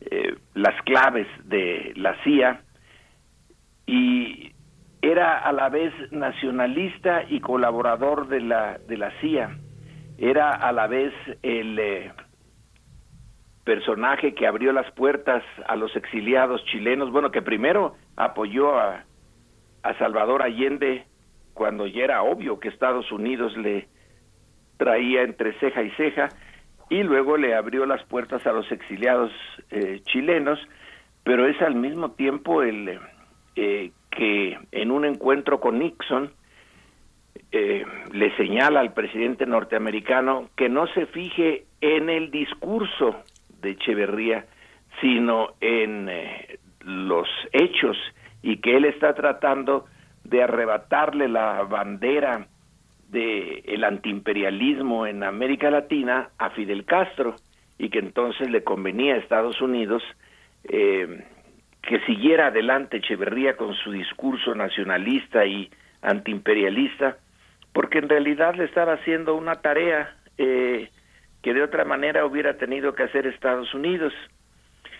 Y su eh, identificación con la Revolución Mexicana y las eh, em, características de un movimiento popular, etcétera, bueno, pues fueron la otra cara de su participación en el 68 y su responsabilidad directa en el eh, 71 con el jueves de Corpus.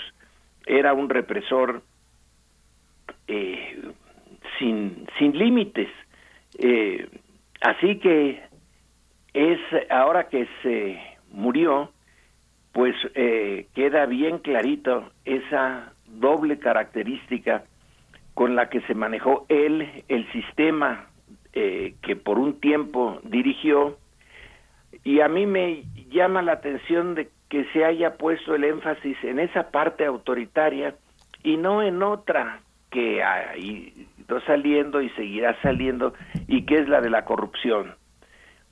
Eh, todavía está por hacerse el, eh, la historia de la corrupción de Echeverría y de su grupo, pero bueno, eh, van saliendo a la luz eh, las riquezas en bienes raíces, por ejemplo, de este eh, personaje, uno de cuyos abogados después entró en conflicto con la familia Echeverría y nos hizo saber vía una entrevista con Carmen Aristegui que allá en los alrededores de Cancún pues tenía unas una cantidad enorme de terreno y que necesitó hasta 12 empresas de bienes raíces para poderlo administrar. Eh, así que la mm, combinación final es autoritarismo disfrazado de democracia y eh, de compromiso con la revolución, pero a la vez la corrupción. Y creo yo que eh, es un buen símbolo del eh, sistema que ya no queremos que permanezca entre nosotros, que se está acabando, pero no del todo. Y que la historia, la historia en realidad son las opiniones de los historiadores y cambia sus opiniones a lo largo del tiempo de los siglos, no hay una opinión que permanezca eh, ya para siempre, pero yo creo que va a ser el juicio va a seguir siendo duro y muy duro y por mucho tiempo en relación a Luis Echeverría. De ahí que no, eh, pues no produzca ninguna sorpresa que a la hora de conocerse su muerte a los 100 años, realmente muy pocas personas se hayan eh, pronunciado públicamente como dolidas por su muerte eh, y más bien lo que hay es indiferencia.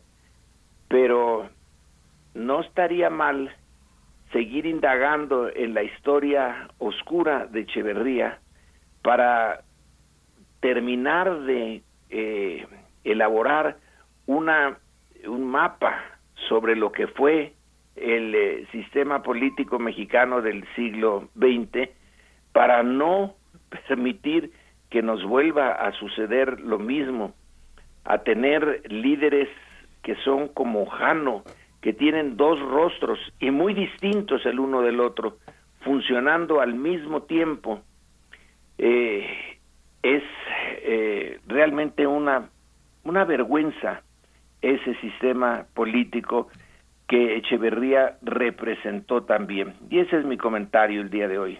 Gracias, Lorenzo Meyer. Me llama la atención que digas indiferencia yo veo eh, eh, que hay eh, un intento de esta, de esta, de, esta, de esta banda de opositores que preside Claudio X González, que insisten en equiparar a Luis Echeverría con López Obrador. Yo insistía hace unos momentos, previo a esta conversación contigo, que nada que ver, que finalmente eh, incluso hay gente que dice es que se afilió al PRI López Obrador en tiempos de Echeverría. Yo creo que la gente que vivió, que tiene la vida cotidiana, del echeverrismo nació a finales o a mediados de los años 50, por lo menos quienes nació en los primeros años de la década del 60 lo vivió en la adolescencia.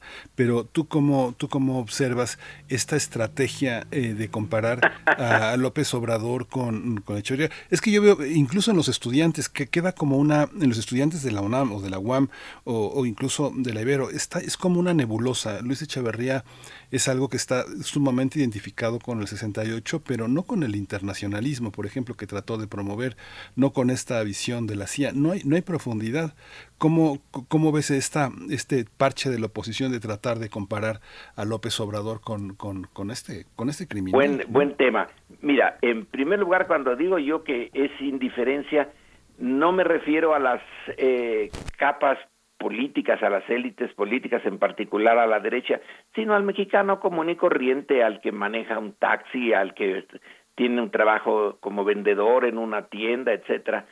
Para ellos, Echeverría es eh, la nada. Ahora, ya en esos círculos, en los de Claudio X González, etcétera, sí es aprovechar eh, cualquier oportunidad para eh, demeritar el cambio político que estamos viviendo y comparar, querer eh, eh, ver en el origen de Andrés Manuel López Obrador como priista y decir es que son lo mismo, eh, bueno, pues es, mala fe. En el Tabasco de López Obrador, que es el Tabasco que tiene como asiento agarrido Canaval en los años 30, y que es eh, un, un microsistema político más represivo, más eh, autoritario que el resto en, eh, en esa época en que Garrido Canaval se convierte en el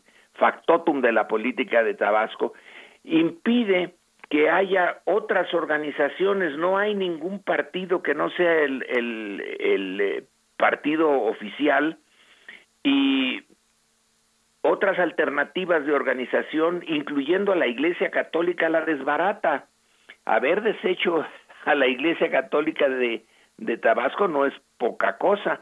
Entonces, para un joven que nace en la segunda mitad del eh, siglo XX y que es tabasqueño y que quiere participar en política, no hay más que un solo camino, no hay ningún PAN, ni Partido Comunista, ni organizaciones religiosas, eh, no hay nada más que el PRI.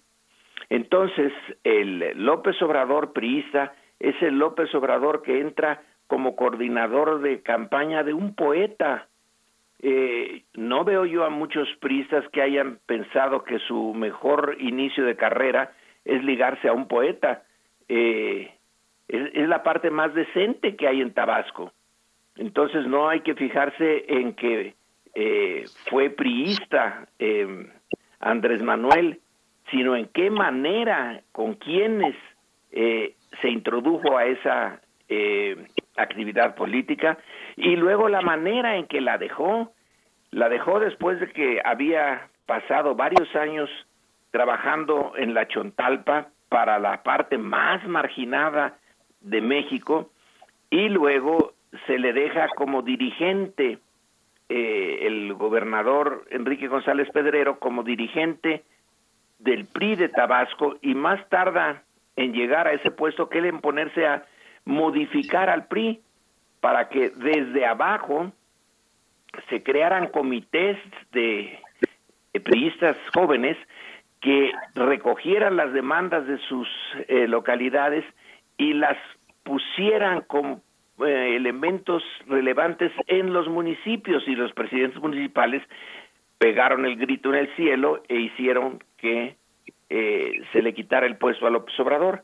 Luego se le deja como compensación la oficialía eh, mayor de Tabasco y dura nada más unos días porque renuncia, no quiere ser parte de esa política, la, la política tradicional y eh, ser parte de los que administran los dineros de, del Estado y eh, en una noche madrugada se viene a la Ciudad de México para que no lo eh, lo detenga el gobernador y ya hace su vida política desde la oposición.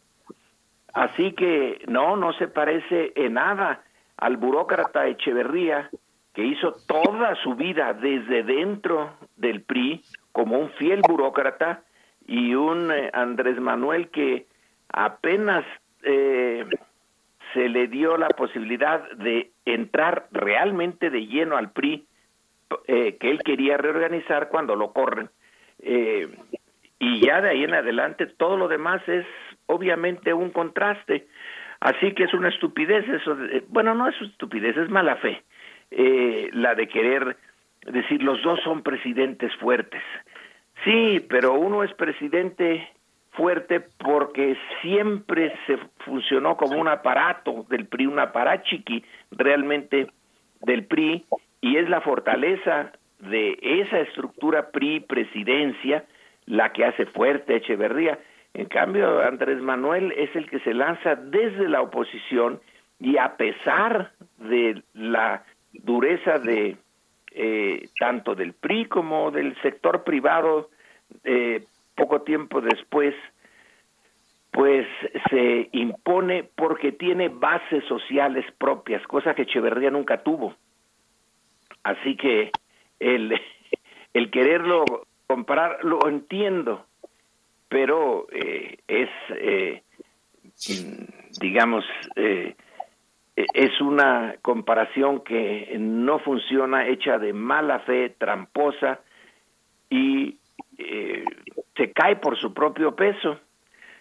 Así que no, no tiene ningún sentido más que pues la explicación de la lucha política que tiene lugar ahora en México y que la derecha quiere desacreditar a la, izquierda a como dé lugar con eh, como ahora estamos viendo en España que ya salió toda la trama de cómo desde el gobierno también español usando al gobierno contra el partido Podemos de izquierda cómo lo buscaron desacreditar con informaciones falsas. Bueno, pues es el mismo eh, proceso el que eh, tiene lugar en México, pero no, no tiene ninguna eh, comparación. Si Andrés Manuel es fuerte, es porque ha podido organizar él el partido y él crear sus bases sociales que nunca tuvo Echeverría, ni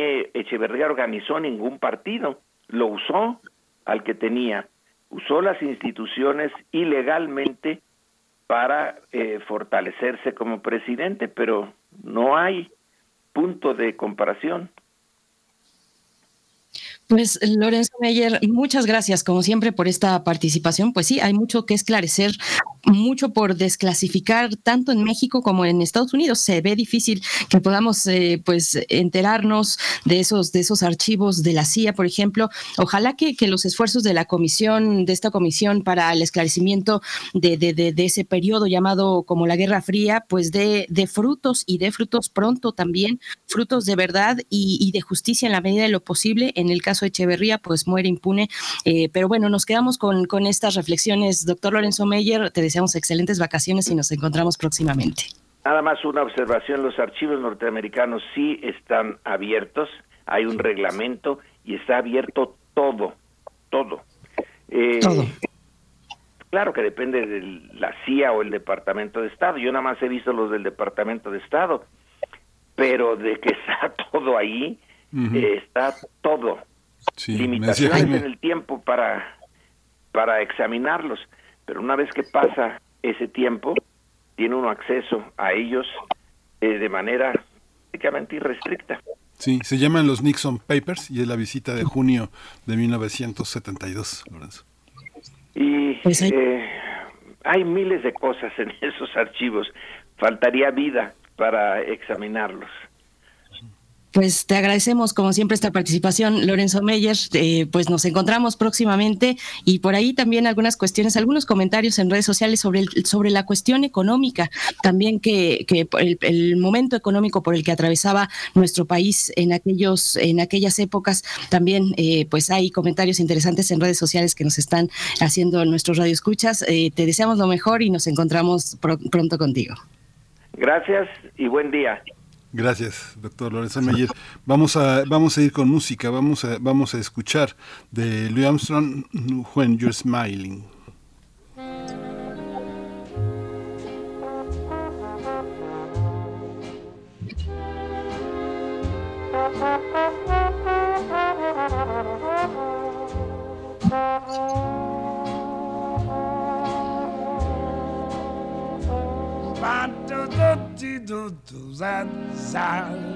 Oh, when you smiling, when you smiling, the whole world smiles with you, baby. Yes, when you laughing. Ba, ba, ba, ba, when you laughing. Yes, the sun comes shining through. But when you crying.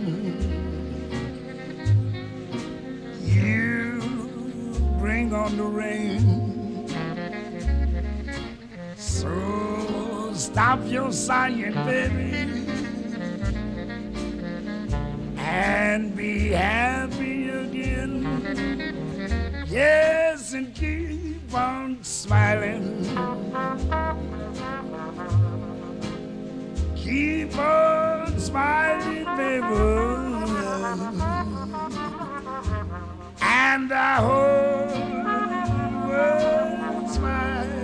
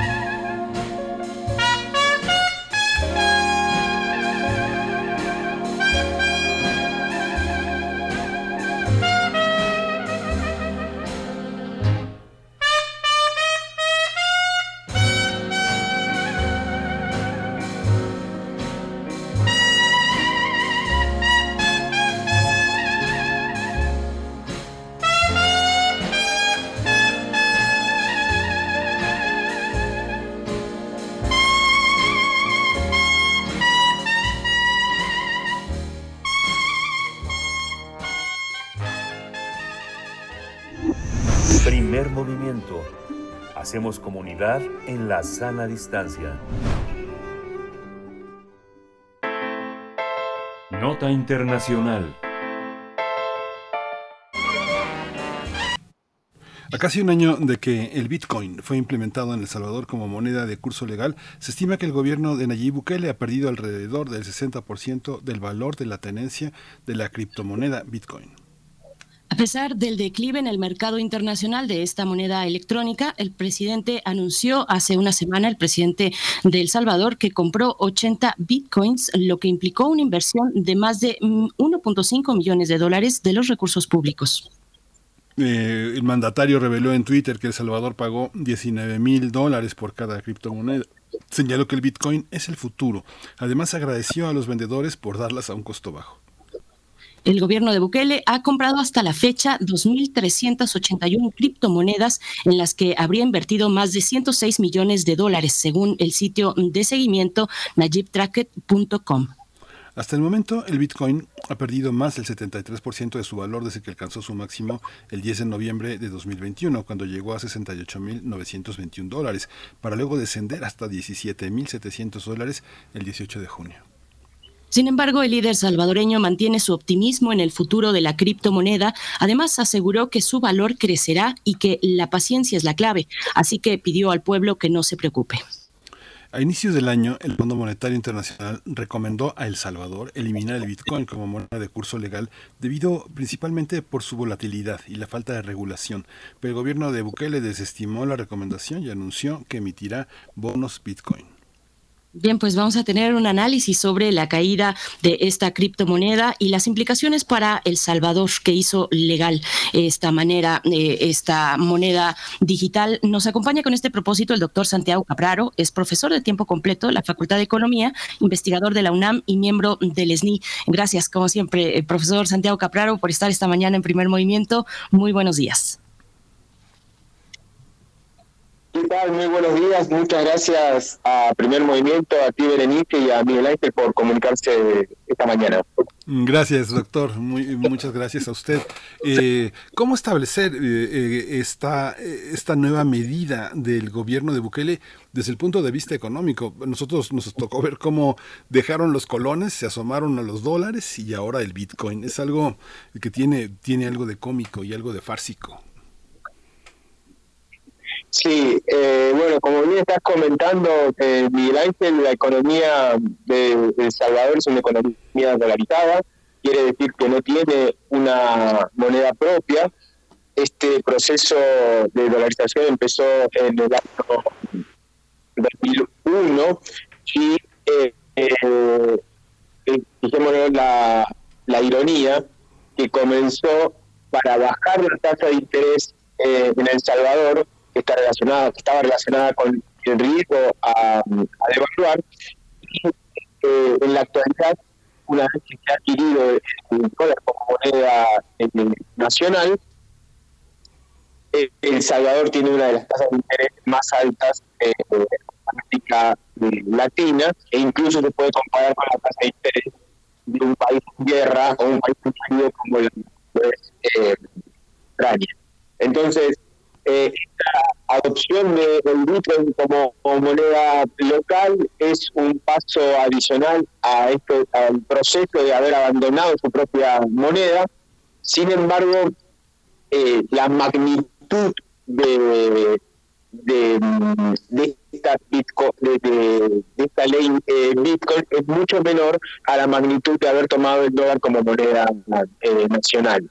Entonces, eh, más bien es una apuesta, eh, uno podría decir, populista del presidente, una, propuesta adicional populista del presidente Bukele, que económicamente llama mucho la atención, pero en términos de, del tamaño de la economía eh, salvadoreña no es tan relevante eh, porque implica, por ejemplo, estos recursos que se invirtieron en Implican eh, el aproximadamente menos del 5% de las reservas internacionales que tiene El Salvador.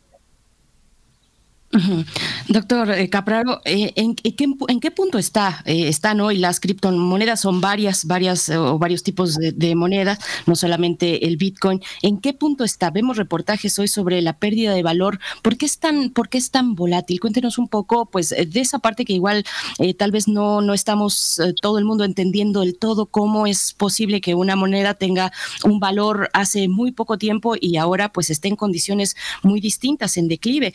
¿cómo, ¿Cómo, es esta cuestión? Bueno, aquí es importante eh, el servicio que, da siempre Radio UNAM, porque a través de, la conexión que tenemos en, los universitarios con el resto de la sociedad, podemos plantear em, los problemas un poco más allá de lo evidente. Y la cuestión eh, fundamental que nos tenemos que preguntar sobre el Bitcoin y sobre el resto de las monedas virtuales es qué es el dinero. ¿Qué es el dinero? O sea, ¿por qué el dinero vale el, por ejemplo, nuestro tiempo de trabajo? ¿Sí? Es decir, ¿por qué eh, estamos dispuestos a, trabajar a cambio de, eh, dinero? Y ahí eh, lo, lo, primero que tenemos que reflexionar es que el dinero, ¿sí? independientemente de su origen virtual o, físico, es una construcción social. Es una construcción social en términos históricos, políticos y em, económicos. Y el dinero es mágico. ¿En qué sentido?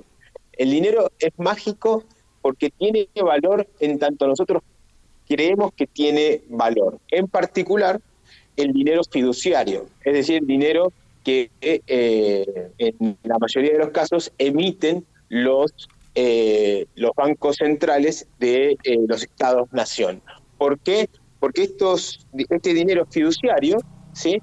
que, emite, por ejemplo, el Banco de México, tiene valor solamente porque nosotros creemos que, que tiene valor en el sentido de que se establece la, eh, por ley y también por costumbre de que nosotros cuando recibimos un peso estamos seguros que hay otra persona que el día de mañana va a estar dispuesta a recibir esos pesos a cambio de bienes y servicios.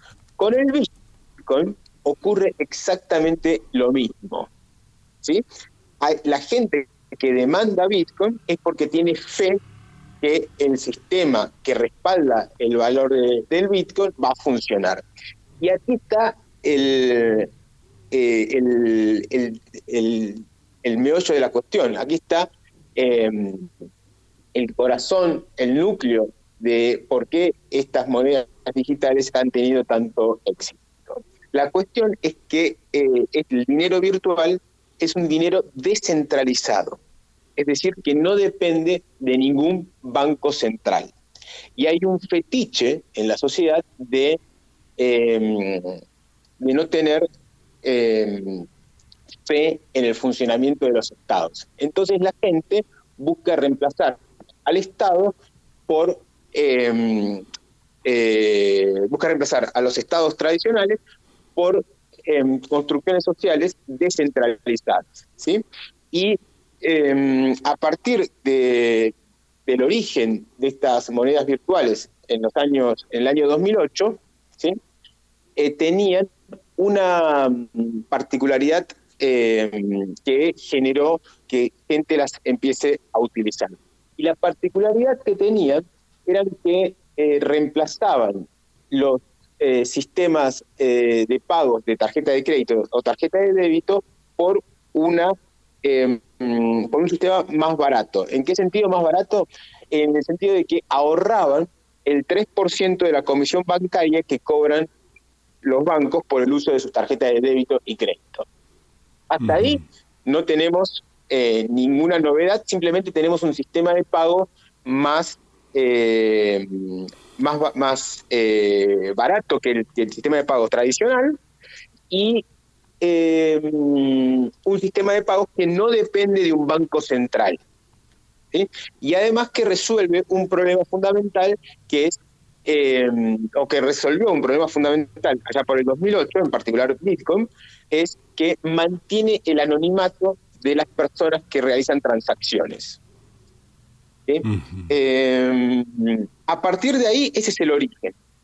Ahora bien, a medida que el uso del Bitcoin fue tomando cierta, cierta magnitud, su utilización como medio de pago ¿sí? Fue desvirtuándose y empezó a eh, utilizarse como un activo financiero. Y detrás de todo activo financiero hay un eh, precio.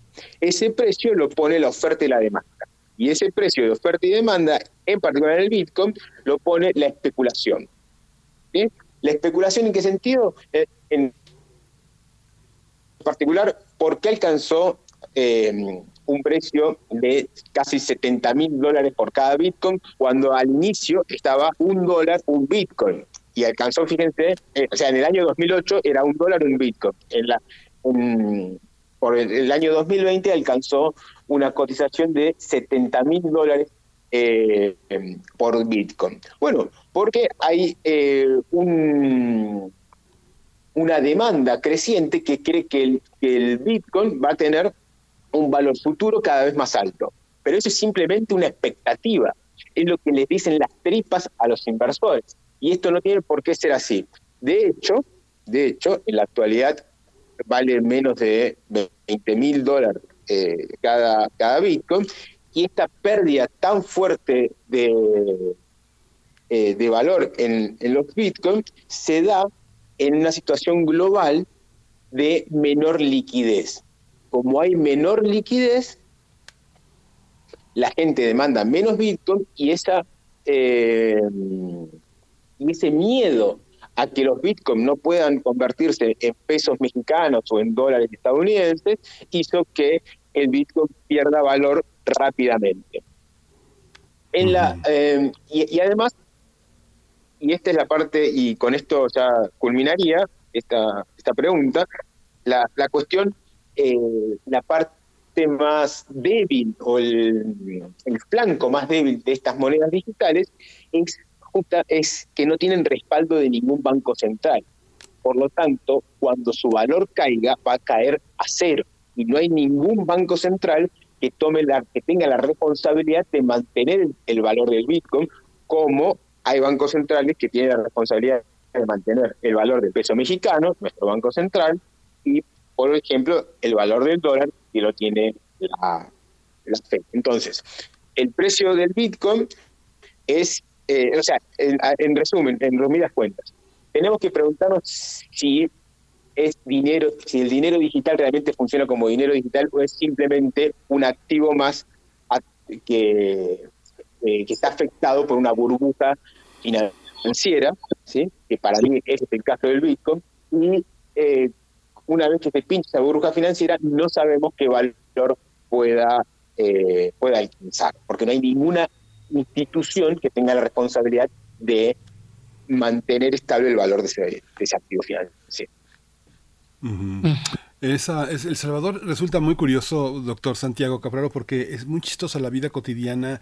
En la vida cotidiana la gente depende mucho del dólar, ¿no? Como, eh, eh, como las remesas son de una manera tan influyente en El Salvador. Y luego, por otra parte, hay un, hay un, hay un mercado de, de prestamistas. La gente vive en El Salvador, en las grandes puntos del Salvador viven de préstamos, de préstamos en dólares. Como usted dice, la parte fiduciaria es la que es también invisible para muchos salvadoreños que pues que no son no son ni empresarios ni importadores ni exportadores, ¿no?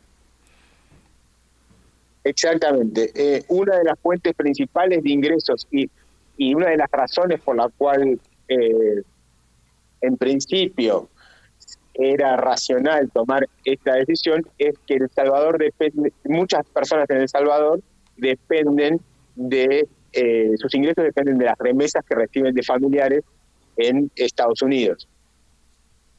Y se pensó, se pensó que eh, se podía ahorrar parte de las eh, del costo de enviar remesas a través de la utilización de bitcoins este, este pensamiento fue gratuito, no, tu, no, no, no tenía ningún asidero en la realidad, porque la gente, como bien lo mencionan muchas, eh, muchas fuentes, la gente en El Salvador no cuenta con la infraestructura de Internet, de celulares, como para hacer un uso generalizado de Bitcoin. Entonces, la gente que recibe Bitcoin en El Salvador los trata de pasar a dólares.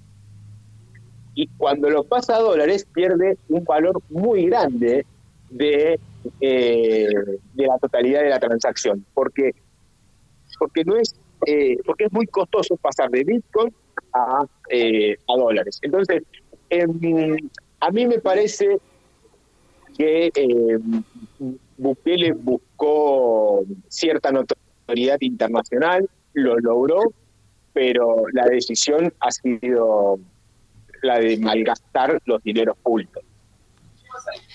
Pues, doctor Santiago Capraro, nos quedamos con la posibilidad de seguir profundizando. Hay muchos temas todavía, se nos ha acabado el tiempo, pero bueno, el gobierno ha impulsado eh, medidas, eh, tal vez no, no sé si las suficientes, pero sí medidas que estimulen el uso del Bitcoin entre la población salvadoreña. Nos quedan muchas, muchas preguntas todavía. El tema de los préstamos que ha adquirido el, el gobierno, la deuda que se ha generado, que entiendo tiene, tiene plazo para el 2023, pero bueno, como he dicho, se nos acabó el tiempo. Le agradecemos, como siempre, le deseamos una eh, excelente vacación, un excelente descanso y ojalá podamos volver al tema, doctor Santiago Capraro. Excelente, muchísimas gracias por comunicarse. Simplemente un mensaje adicional que tengan las personas que en México tengan acceso a invertir en Bitcoin, tengan en cuenta que es un activo volátil, es un activo especulativo, entonces no es un activo eh, seguro. Y bueno, muchas gracias a Primer Movimiento por comunicarse. Un, un saludo a toda la a toda su audiencia. Gracias, doctor. Buena, buena mañana. Pues ya prácticamente nos vamos, nos vamos, nos despedimos de la radio Nicolaita, nos escuchamos mañana de, de, de, de 8 a 9 de, de, la mañana, como de lunes a viernes. Quédese aquí, quédese aquí en primer movimiento, quédese en Radio UNAM. Síguenos en redes sociales. Encuéntranos en Facebook como Primer Movimiento y en Twitter como arroba PMovimiento. Hagamos comunidad.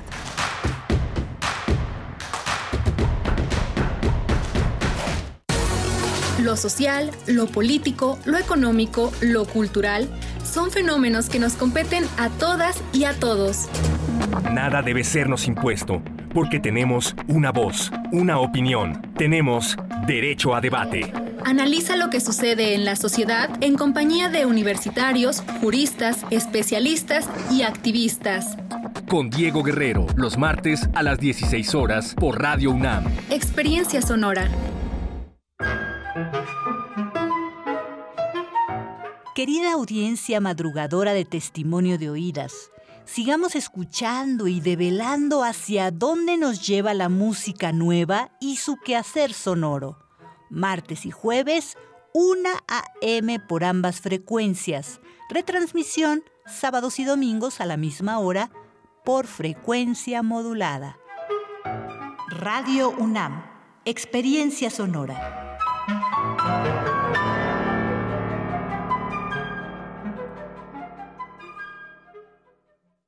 Habla Marco Cortés, presidente nacional del PAN. En Acción Nacional, siendo congruentes con nuestras propuestas legislativas, hemos instalado paneles solares que producen energía eléctrica limpia. Nosotros retamos a Morena y a López Obrador a que acepten nuestra propuesta para que de forma masiva todos generemos en nuestros techos energías limpias y renovables. Y queremos que tus ingresos te alcancen para más. Juntos cambiemos el rumbo. Vayamos unidos y fuertes por un México mejor. PAN. Es la hora de la verdad, la prueba reina del sabor y la salud. Y arrancan. Ni las trampas del chescolín detienen al elotito. La fresa toma la delantera con su potencia natural. La media naranja reparte cariñitos. Las chatarras se caen a pedazos por el exceso de carbohidratos, sodio y azúcares que les dañan su salud. Es un cierre trepidante. Los alimentos saludables triunfan en la carrera de la salud. Come como nosotras y ponte saludable. Pura vitamina. Hipócrates 2.0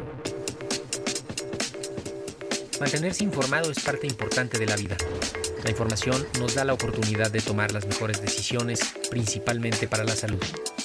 Soy Mauricio Rodríguez, conductor de Hipócrates 2.0, donde cada semana llevamos para ti los mejores contenidos y especialistas en materia de salud. Escúchanos. Hipócrates 2.0. Martes a las 18 horas por Radio UNAM. Experiencia sonora. Encuentra la música de primer movimiento día a día en el Spotify de Radio UNAM y agréganos a tus favoritos.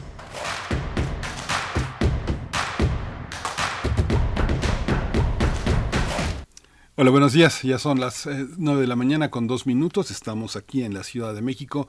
Arturo González controla eh, la parte técnica de la cabina, de la consola de primer movimiento aquí en Adolfo Prieto 133, donde está Rodrigo Aguilar en la producción ejecutiva, Violeta Berber en la asistencia de producción y mi compañera Berenice Camacho en la conducción. Querida Berenice, buenos días, bienvenida, buenos días.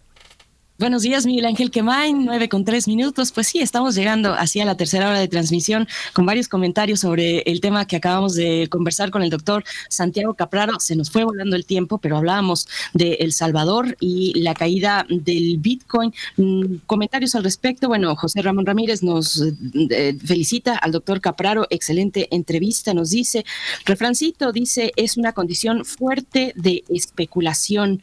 Eh, José Luis Méndez también nos dice, dice muy buen panelista con el tema de Bitcoin y el mismo refrancito vuelve con el tema y dice, el tema es bien complejo, pues en principio creo que Bukele no lo pensó como una tontería. He escuchado mucho sobre los Bitcoins y el enorme uso, sobre todo en los nuevos corporativos tecnológicos. La explicación del concepto monetario es crucial, como le explica Santiago Capraro. Huehuetlacatl también, eh, Jorge Leiva por acá en redes sociales dice, buenos días, banda.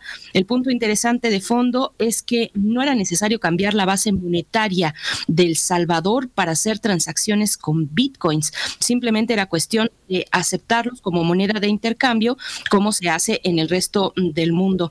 Franz Café dice, como decía, mm, eh, como decía el Buki, nadie es perfecto, era previsible.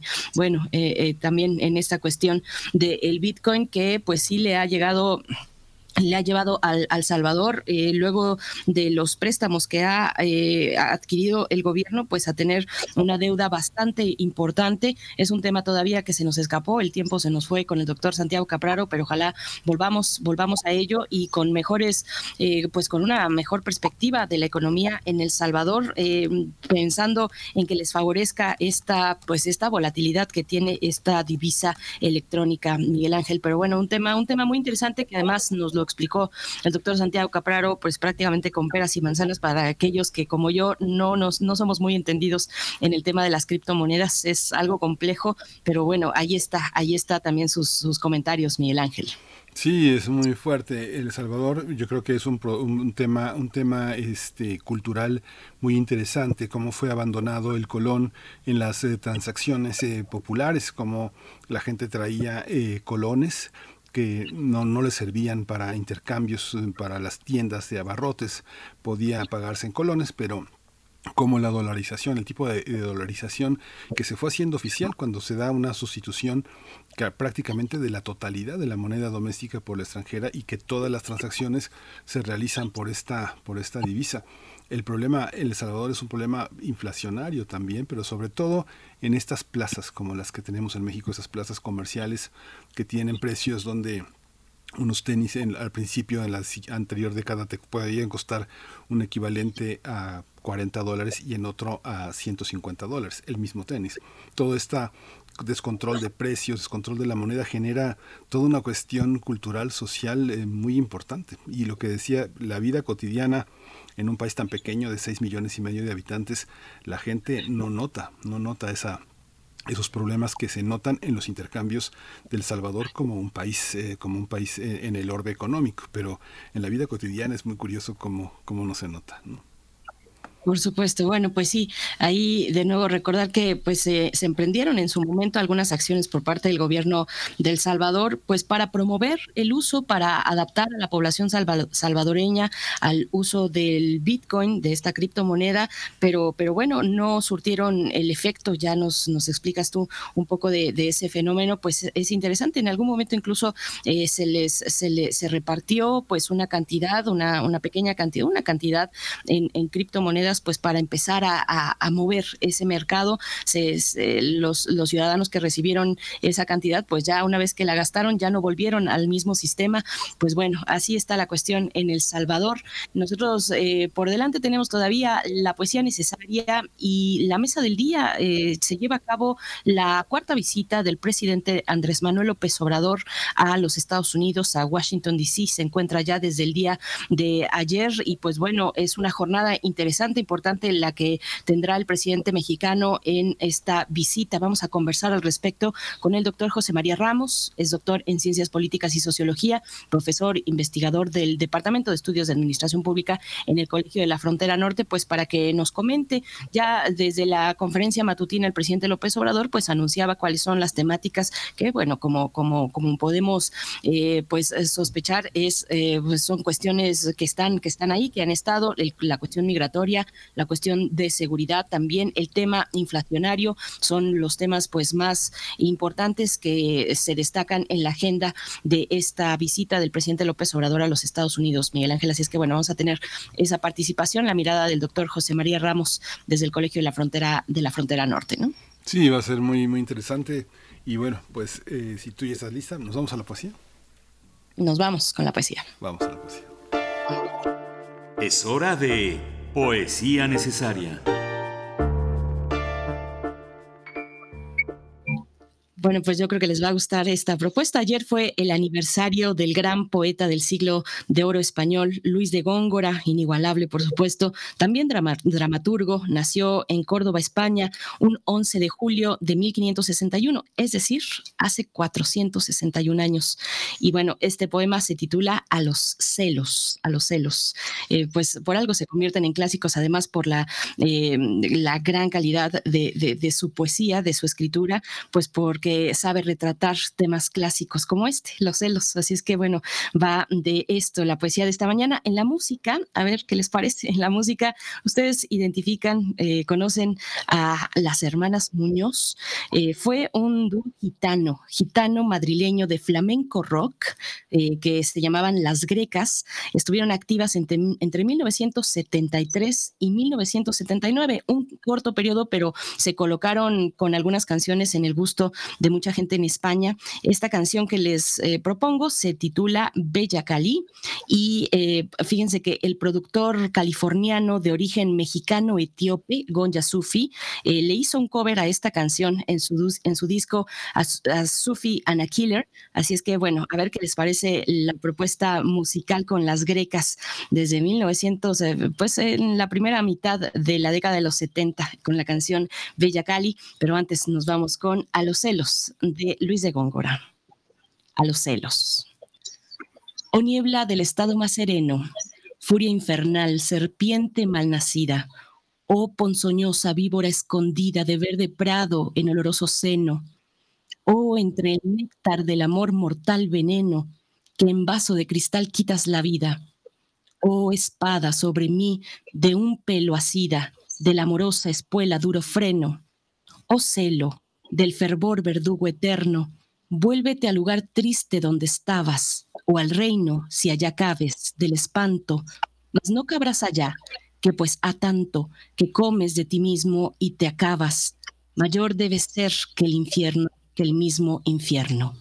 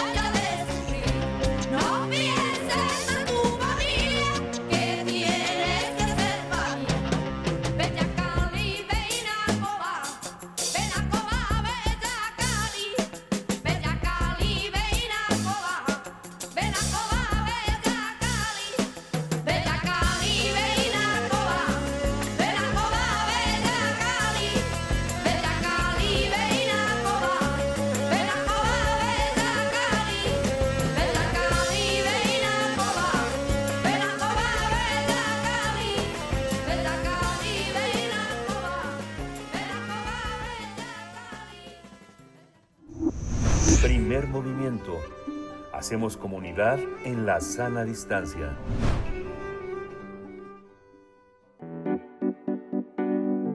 La mesa del día. Presidente, el presidente Andrés Manuel López Obrador se reunirá este martes en Washington con su homólogo estadounidense Joe Biden. Antes de viajar a Estados Unidos, el presidente López Obrador adelantó parte de su agenda y confió que el encuentro resulte en buenos acuerdos que contribuyen a los pueblos de ambas naciones. Durante su conferencia matutina de este lunes, López Obrador dijo que la agenda bilateral contempla asuntos como la migración, la inflación y otros temas de interés. Va a ser la cuarta ocasión en que el mandatario mexicano llegue a Estados Unidos. El presidente sostendrá reuniones con la vicepresidenta Kamala Harris, su homólogo Joe Biden. También se prevé que participe en homenajes, en un homenaje a Martin Luther King y Franklin Delano Roosevelt, así como con empresarios, una, una comida, un desayuno el día de mañana con empresarios de ambos países. Vamos a analizar la visita del presidente López Obrador a Estados Unidos y está con nosotros el doctor José María Ramos. Él es doctor en Ciencias Políticas y Sociología, profesor investigador del Departamento de Estudios de Administración Pública en el Colegio de la Frontera Norte, miembro del colectivo CACEDE y un especialista, uno de nuestros grandes especialistas en gobernanza, seguridad multidimensional y desarrollo. Doctor eh, José María Ramos, bienvenido. Muchas gracias por estar otra vez aquí en primer movimiento. Muy buenos días, Miguel Ángel. Encantado de estar con ustedes y con la audiencia. Gracias, doctor José María Ramos, bienvenido. Pues bueno, ¿qué, destacar del el contexto en el que se da esta que es la cuarta, la cuarta visita del mandatario mexicano a los Estados Unidos? Eh, cuéntenos, por favor.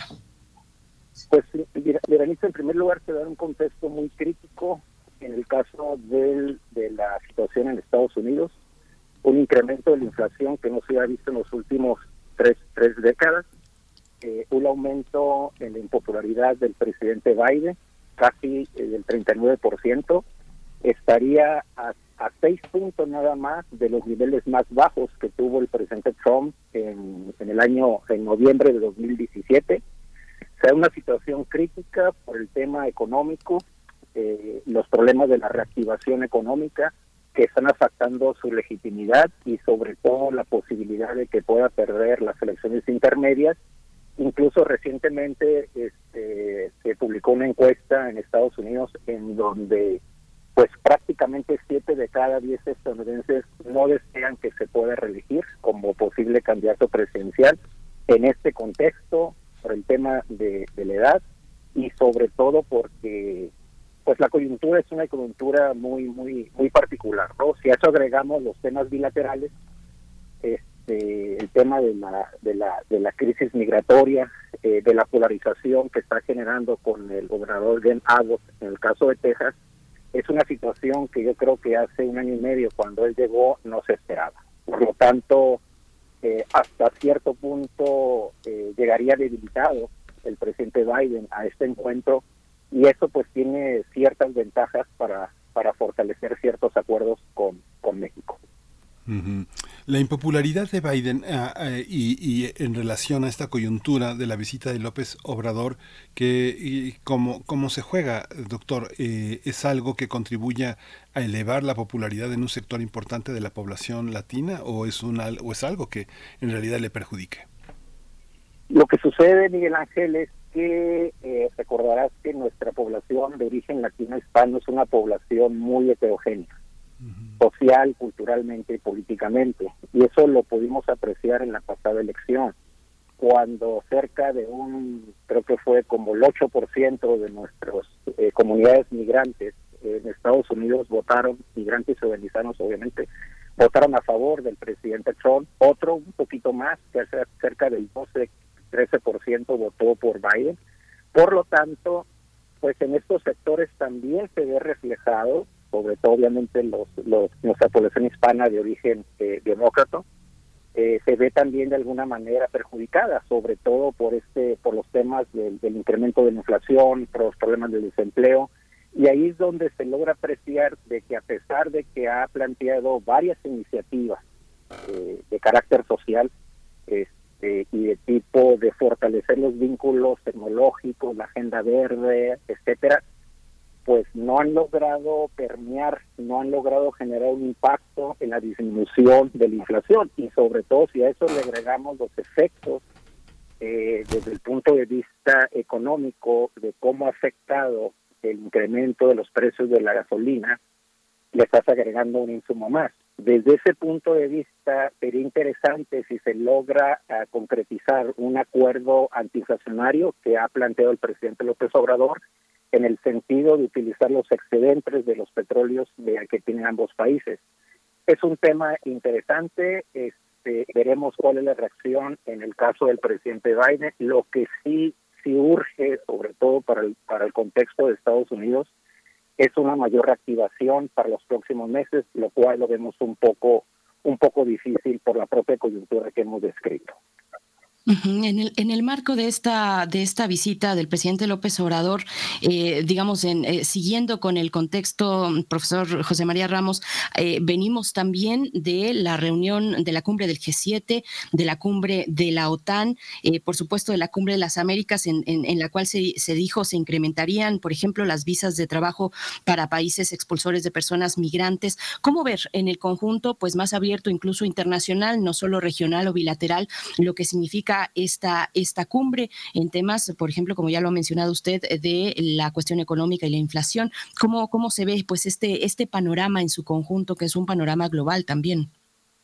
Sí, totalmente de acuerdo, Bernice. Es una situación, la relación México-Estados Unidos, tanto en el ámbito fronteras como a nivel nacional, tiene repercusiones a nivel internacional, sobre todo por el tema que estamos abordando, la crisis energética, la necesidad de fortalecer o de avanzar hacia nuevas energías con enfoques mucho más este, sustentables, este, energías limpias. Eso es un tema que se abordó en el caso de la reciente cumbre de G7, además de los efectos de la invasión en el caso de Rusia.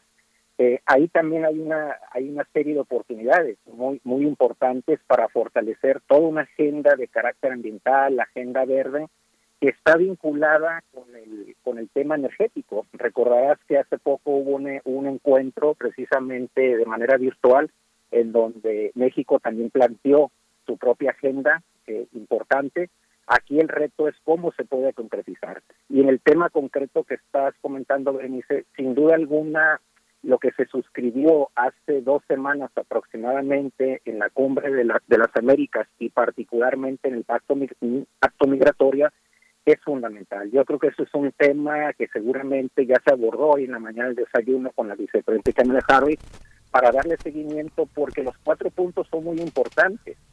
En el primer punto, bueno, tiene que ver en el sentido de cómo se puede incrementar el financiamiento para atender las causas que están originando los flujos migratorios. Desde ese punto de vista, recordarán, eh, Berenice Miguel Ángel, hay un gran consenso de los dos gobiernos para avanzar en estas causas y para ello es el tema del financiamiento. ¿Cuál es el problema? El problema es que los recursos planteados por el gobierno de Estados Unidos, cerca de 4 mil millones, han llegado de manera muy parcial. Segundo, han llegado a través de inversiones o pretenden llegar a través de inversiones del sector privado eh, por cerca de 1.900 millones de dólares. Pero el planteamiento mexicano es que, se, que lleguen esos recursos, pero eh, de hecho, se, trataría de gestionar recursos adicionales por cerca de 30 mil millones de dólares para programas en frontera sur y para los países del Triángulo Norte. Ese es un tema fundamental. El segundo tema tiene que ver con un tema que nos afecta bastante y, lo comentabas de manera muy atinada, es el hecho de incrementar las visas laborales H2B, H2A, desde el punto de vista de actividades agrícolas, en las visas para, para refugiados, y otro tema que lo ha planteado el presidente López Obrador y que es importante y que en la en la administración del presidente Trump se, se quedó abajo, las visas laborales, es decir, planteadas dentro del TEMEC. Estamos, eh, acabamos de cumplir dos años del TEMEC y ahí los resultados son muy interesantes. En el en de enero a mayo de este año se incrementó cerca de 20.6% las, las actividades comerciales entre ambos países en comparación al año del 2020 y eso, bueno, del 2021 y eso que está reflejando la importancia que tiene la reactivación comercial económica, pero el gran desafío es cómo se atienden las enormes desigualdades sociales en nuestros países que están generando esos flujos migratorios hacia Estados Unidos. Doctor, ¿usted cree que en esta, esta reunión con el presidente Biden se arrastran temas de la cumbre de las Américas, cuestiones pendientes? La no asistencia del presidente López Obrador parecía que también se justificaba para eh, en esta en esta visita. Decía eh, algunas cuestiones muy ejecutivas las va a tratar el canciller, pero algunas otras las veremos en julio cuando nos reunamos con Biden. ¿Esta, ¿Esto es así? Sí, mira, totalmente. Lo que ocurre, y lo comentábamos al principio, Miguel Ángel, la coyuntura para el presidente Biden es muy crítica. Necesita la colaboración mexicana para fortalecer los temas de la contención migratoria. Es un tema que a diferencia de cuando fue la, contienda electoral con el presidente Trump, desde mi punto de vista, no fue un tema de la coyuntura electoral. Ahora sí lo va a ser y lo estamos viendo con el debate que ha planteado el, gobernador Greg Abbott. Efectivamente, si otras hubieran sido las condiciones desde el punto de vista de mayor fortalecimiento en la popularidad y económico del presidente Biden, seguramente quizás no lo hubiera recibido. Pero el tema es que es crítico, necesita la colaboración, hay toda una serie de agendas pendientes, ahorita en su momento seguramente vamos a tocar el tema energético, pero el tema migratorio sí es muy importante darle seguimiento. Eh, le comentaba a Berenice que además de los dos puntos que ya hemos mencionado del pacto migratorio y que se requiere la colaboración mexicana, de hecho México se comprometió a incrementar el número, el número de solicitudes de refugio para las comunidades migrantes del Triángulo Norte. México ha planteado cerca de 20 mil a 30 mil y yo creo que aquí es un tema que igualmente hemos comentado en otras ocasiones. Si se requiere disminuir los flujos migratorios para fortalecer una agenda más orientada a la movilidad laboral, es muy importante fortalecer estos temas de responsabilidad compartida. El problema es que Estados Unidos sigue siendo el gran atractor, el país que está trayendo los mayores flujos migratorios a nivel internacional. Entonces, tienes un tercer punto, Miguel Ángel, que tiene, que tiene que ver con los traficantes de personas, de nuestros migrantes. A raíz de la crisis del del hecho muy lamentable, trágico de, eh, de San Antonio, Texas, recordarás que pues se ha, planteado la necesidad de fortalecer las acciones contra los traficantes de personas. Ese es un tema que siempre ha estado en la agenda en los últimos años, pero no se le ha dado el debido seguimiento, sobre todo por la capacidad de los traficantes de personas de generar toda una serie de redes, de vínculos formales, informales, pero además hay una realidad, Berenice Miguel Ángel, y eso lo, está indicando una, una reciente este estudio del Banco Mundial, que cerca de 7 de cada 10 de nuestros migrantes que van a Estados Unidos recurren a los traficantes de personas. Por lo tanto, ahí hay una cierta legitimidad social del aporte este, que están dando o del apoyo que están dando estos traficantes de personas. Claro, están los, los casos muy críticos en los cuales ellos se han involucrado y lo pudimos ver en el caso de, San Antonio, Texas. El punto es que es una gran empresa que genera recursos muy importantes y que en el corto y a largo plazo no se va a solucionar. Por lo tanto, este, se requiere la colaboración, se requiere concretizar este pacto migratorio y sobre todo porque fue un acuerdo este, regional. Ahí participó el canciller Ebrard y, no obstante México ha estado suscribiendo estos puntos y yo creo que el tema central y lo va a plantear el presidente López Obrador es esos recursos que le comentaba Berenice por cerca de 30 mil millones de dólares para atender en este caso este, la situación en frontera sur. Profesor, bueno, como sabemos, las, las, tensiones en temas migratorios dentro de Estados Unidos, pues vienen de varios, de varios lugares. Eh, me gustaría destacar esta, esta más reciente, esta tensión entre Washington y Texas, eh, luego de la, pues de la decisión del gobernador de Texas de regresar a los migrantes a la frontera con México. Eh, en ese sentido, ¿cuál es el margen de negociación que se tiene, pues, en niveles federales, en acuerdos bilaterales con esta visita, frente a estas tensiones en lo local? Vaya, la migración se siente en la frontera, por ponerlo de alguna manera, y, Washington está, está muy lejos de ahí. Eh, ¿cómo, ¿Cómo se ve? El presidente López Obrador incluso pues eh, opinó respecto a esta específica tensión y, le, digamos, la explicó desde el contexto electoral de las próximas elecciones en noviembre en Estados Unidos. Eh, ¿cómo, ¿Cómo ve, cómo ve estas, pues, estas diferencias, estos panoramas entre lo que se acuerda en grandes cumbres, en, encuentros bilaterales, frente a lo que, eh, pues, las acciones que toman directamente los gobernadores de la frontera sur de los Estados Unidos? Sí, esa es una pregunta muy muy pertinente e interesante porque para contextualizar nuestra audiencia, ¿cuál es el cuál es el contexto del debate que ha planteado el gobernador del Davo en los últimos años? Por el estado de Texas, en los últimos dos años, estaría cruzando cerca del 70% de los migrantes irregulares detenidos en Estados Unidos. Es decir, si del año fiscal que va de octubre del 2021 a mayo del, de este año, tuvieron cerca de 1.414.000 migrantes este, en, la, en, la, en toda la frontera México-Estados Unidos, de los cuales se estima que cerca de aproximadamente como 800.000 aproximadamente fueron retenidos en todas las fronteras del estado de Texas. Entonces, ese es un tema, un dato importante. Desde ese punto de vista, y obviamente aprovechando la coyuntura política, porque como lo hemos comentado con anterioridad, la idea es que sea parte del debate y lo está planteando el gobernador. ¿Y cuáles han sido las iniciativas? Bueno, pues desde hace dos años ha planteado toda una iniciativa de que a través de los recursos estatales se pueda fortalecer, en este caso, la contención migratoria.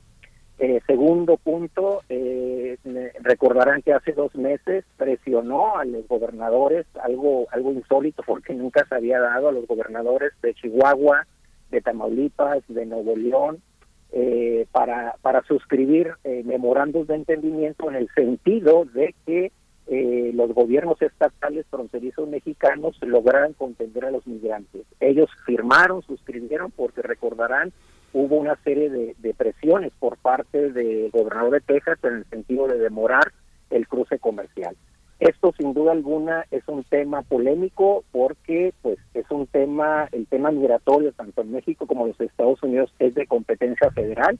Para eso existen las instancias federales. En caso de haber avanzado hacia un acuerdo más práctico, más viable, se hubiera requerido las intervenciones de los gobiernos federales para avanzar en una lógica que de alguna manera existe.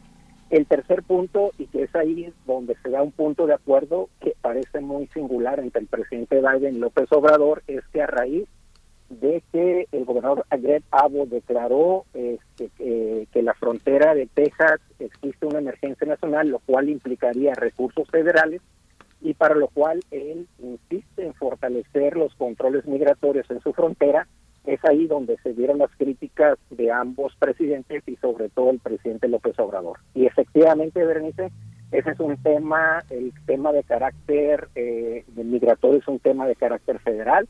Recordarás que hace algunos años eh, también el gobernador, la gobernadora de Arizona hizo en su momento algunas eh, propuestas, propuestas estatales, las cuales no fueron avaladas por la Suprema Corte. En este caso va a suceder lo mismo. Sin embargo, aquí lo interesante es que el presidente Greg Abbott está politizando el tema y lo va a seguir politizando, no obstante de que pues es un tema de carácter federal, pero lo que está utilizando es las afectaciones desde su punto de vista, en este caso de las eh, dinámicas migratorias que como hemos comentado cerca del 70% de los migrantes son retenidos en las diferentes fronteras, sobre todo las que están ubicadas por la frontera del Río Bravo. Sí. Respecto, doctor, también eh, esta, ese escenario donde tanto Biden como López Obrador resultan rebasados, que es, el, es, es, este eh, gran teatro político de los empresarios, ¿no? de los empresarios que se sienten eh, siempre en peligro, siempre amenazados de sus ganancias. ¿Cómo observa usted la parte política y la parte real, la parte económica de esta reunión? ¿Va a ser diferente a las otras? ¿Han recibido los empresarios los suficientes gestos de confianza como para, para parar un poquito sus quejas? Sí, mira, este, yo creo que ese es uno de los temas novedosos, Miguel Ángel, de esta, de este encuentro y sobre todo lo que ha sido la relación México-Estados Unidos en el tema de la relación empresarial y particularmente en el tema del sector energético. Como, como recordaremos, eh, México, bueno, el gobierno mexicano tenía una propuesta de avanzar hacia eh, una mayor mayor control de los recursos energéticos. Eh, al final, el Congreso no avala la iniciativa, sin embargo, existen ciertas facultades del Ejecutivo para tratar de controlar y regularizar, en este caso, las inversiones del sector energético. Desde el punto de vista del, del sector empresarial de Estados Unidos, ellos dicen que las aceptaciones van del orden de cerca de 30 mil millones de dólares en inversión en el sector energético. Es una situación que no se había expresado en años pasados. Eso, eso me parece muy relevante porque el día de mañana la mayor parte de los empresarios que van a participar en la reunión, van a ser 20 de, Estados Unidos y 20 de México, pues la mayoría están vinculados al sector energético. En, ese sentido, pues hay una... Eh, ¿Cuál es el debate? El debate es que este, eh, hay una serie de acuerdos previos que se deben de respetar. El gobierno mexicano está en proceso de revisión. ¿Cuál es el argumento eh, gubernamental mexicano? Fortalecer la autosuficiencia en el sector, sobre todo a raíz de lo que ha sucedido en algunos países europeos, sobre todo cuando ahí, es, ahí entraría tu interrogante, Miguel Ángel, cuando pues lamentablemente el sector privado sus intereses no necesariamente y, finalmente así, así así la lógica no necesariamente generar valor público o impactos sociales sino finalmente fortalecer sus ganancias su productividad etcétera. Aquí el punto y es interesante es cómo en el marco del TEMEC, cuando se están planteando uno de los criterios es disminuir las prácticas de corrupción. Yo creo que hay elementos para fortalecer pues parte de lo que quieren los dos países y es parte de lo que las iniciativas del diálogo económico de alto nivel que se han llevado a cabo entre México, Estados Unidos, Estados Unidos, Estados Unidos y Canadá, se ha llegado al entendimiento de que la inversión privada es importante y ahí es donde entra el pensamiento gubernamental mexicano. Sí lo es, sí y solo sí, si es transparente, rinde cuentas y sobre todo se evitan estas acciones de corrupción. Por lo tanto, desde esa perspectiva y sobre todo tomando en cuenta que eso va a ser un tema que seguramente va a plantear el presidente López Obrador en la reunión con los empresarios, pues es un tema que tiene que ver con los valores propios de la democracia, es decir, la transparencia, rendición de cuentas, la inclusión, de atender en este caso las necesidades de los menos, este, los menos, los más vulnerables y esto no implicaría lograr un equilibrio con los intereses que tiene el sector privado, porque finalmente se requiere, es parte, y lo estamos viendo ahorita con la reactivación del TEMEC, o sea, lo hemos comentado, de enero a mayo de, este año se ha incrementado las las actividades comerciales entre los tres países del orden del 20%, es decir, hay rendimientos, el punto es cómo disminuir o atender las enormes desigualdades sociales que existen y en donde pues el papel del gobierno, de la sociedad civil, del sector empresarial es fundamental. Hay que recordar que en la comitiva mexicana pues va el, director de Pemex, eh, profesor José María Ramos, y, bueno, en temas de, seguridad, eh, ¿qué, se perfila para esta reunión? Más allá del tema migratorio, que como sabemos, pues desafortunadamente pues forma parte de la agenda de seguridad de los Estados Unidos, pero, pero ¿qué, ¿a qué otros temas de, en, en cuestión de seguridad sería importante advertir en esta visita, profesor? Sí, Marisa, mira, otro tema allí clave eh, tiene que ver con el acuerdo bicentenario y se llama así precisamente porque en diciembre de este año vamos a cumplir 200 años de relaciones diplomáticas con Estados Unidos. Y estamos entrando a una coyuntura muy importante en donde, como hemos comentado, tenemos grandes espacios de cooperación eh, transfronteriza y binacional y tenemos estos desacuerdos propios, yo diría, pues, de la, de la propia democracia, de la discusión, de la deliberación, etcétera. En el tema en el tema de seguridad, recordarás, incluso ayer o antier lo, lo planteó el presidente López Obrador, ha sido muy crítico de la participación de los agentes de la DEA. Este, este tema eh, ha implicado pues algunas observaciones y seguramente se van a plantear por parte del gobierno de Estados Unidos. Ahí el planteamiento mexicano es interesante, al igual que el tema energético. Eh, aquí se está planteando un tema de, respeto a la soberanía, de fortalecer la cooperación, pero sea una cooperación entre iguales. De hecho, México ha planteado que también agentes mexicanos participen en algunas colaboraciones en Estados Unidos. Entonces, es un tema fundamental porque recordarán Bernice Miguel Ángel, Estados Unidos está teniendo una crisis muy fuerte en dos temas centrales. Por una parte, la gran, la gran, el alto consumo de drogas asociadas al fentanilo, a metanfetamina, este, eso por una parte, también que es un tema crítico, y el otro tema que tiene que ver con el tráfico de armas, es decir, este, es un tema que también está generando o influye en la violencia del lado mexicano. Son dos temas que de alguna manera están presentes en esta iniciativa del centenario. El punto, ¿cuál es, Miguel Ángel de Berenice? Es que desde mi perspectiva, estos temas son importantes. Incluso por primera vez en varios años, cerca de 30 años, se dio un acuerdo bipartidista entre entre senadores republicanos y demócratas para que avanzar en ciertas restricciones al control de las armas a raíz de la crisis que se dio en Ovalle, otro hecho lamentable. El número de muertes con el, con el tema de, la, de las armas es un, es un asunto crítico en Estados Unidos y prueba de ello es que a raíz de las expresiones de la audiencia legislativa que se dio hace dos o tres semanas, se logró avanzar. Entonces, este, este tema del tráfico de las armas es importante porque recordarán que Relaciones Exteriores ha planteado una demanda ante las instancias correspondientes de Estados Unidos para fortalecer los controles en materia de armas. Entonces, ahí creo que el gobierno mexicano tiene un área de oportunidad para hacer una serie de críticas a las limitaciones que han tenido los controles en materia de armas. Desde esa perspectiva es un tema sin duda alguna central. El otro tema tiene que ver con el gran tráfico de fentanilo, de metanfetaminas.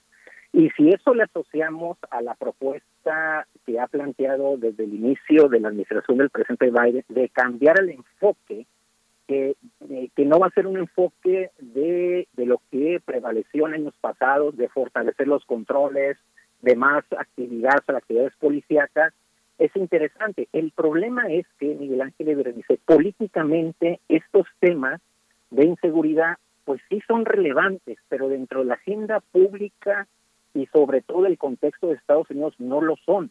Desde esa perspectiva, aquí lo que estamos viendo es que es más relevante el acuerdo migratorio, por eso, pues este, las críticas que externó el presidente López Obrador acerca del papel de la vía en México vaya, pues sí han sido, son relevantes desde el punto de vista mexicano, pero esto, digamos, genera, no creo que vayan a generar una mayor crítica de Estados Unidos porque la coyuntura para el caso de Estados Unidos es, es muy crítica.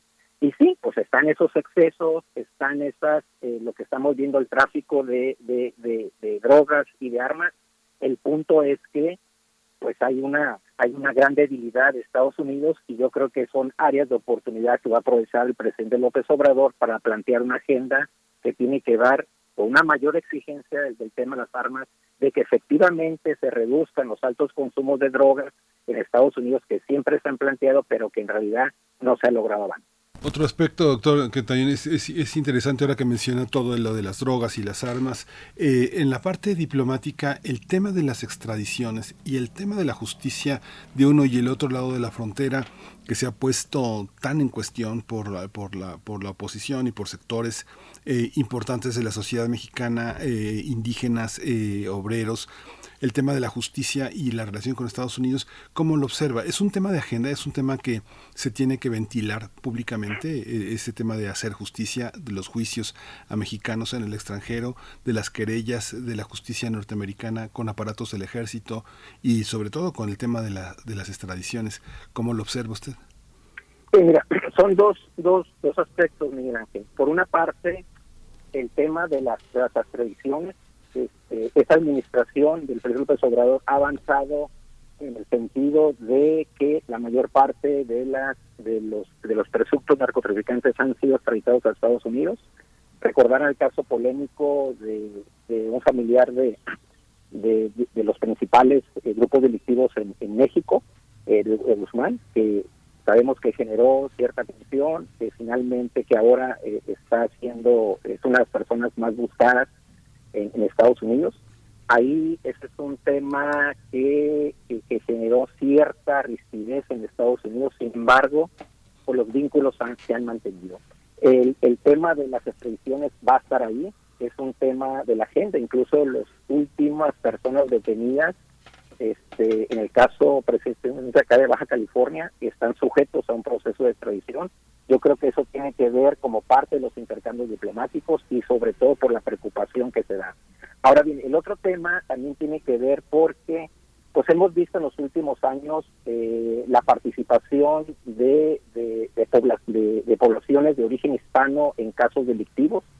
No es la generalidad de los casos, porque lamentablemente en la medida que se profundice la acción delictiva de nuestro, ya sea nuestros migrantes de origen mexicano o de, de origen hispano en esos delictivos, pues existen las acciones, en este caso pertinentes por parte de los estados, ¿no? Que van desde cadena cadena perpetua o incluso este, la muerte eh, de, de, por otra naturaleza, ¿no? Entonces es un tema bastante delicado. Este, Relaciones Exteriores tiene toda una serie de procedimientos para hacer las revisiones en los casos, en los casos que las legislaciones estatales no hayan actuado con el debido proceso y sobre todo que haya existido discriminación con nuestras poblaciones migrantes. En el caso particular de eh, del, caso de Uvalle, Texas, este, lamentablemente este, pues fue asesinado por a raíz del contexto.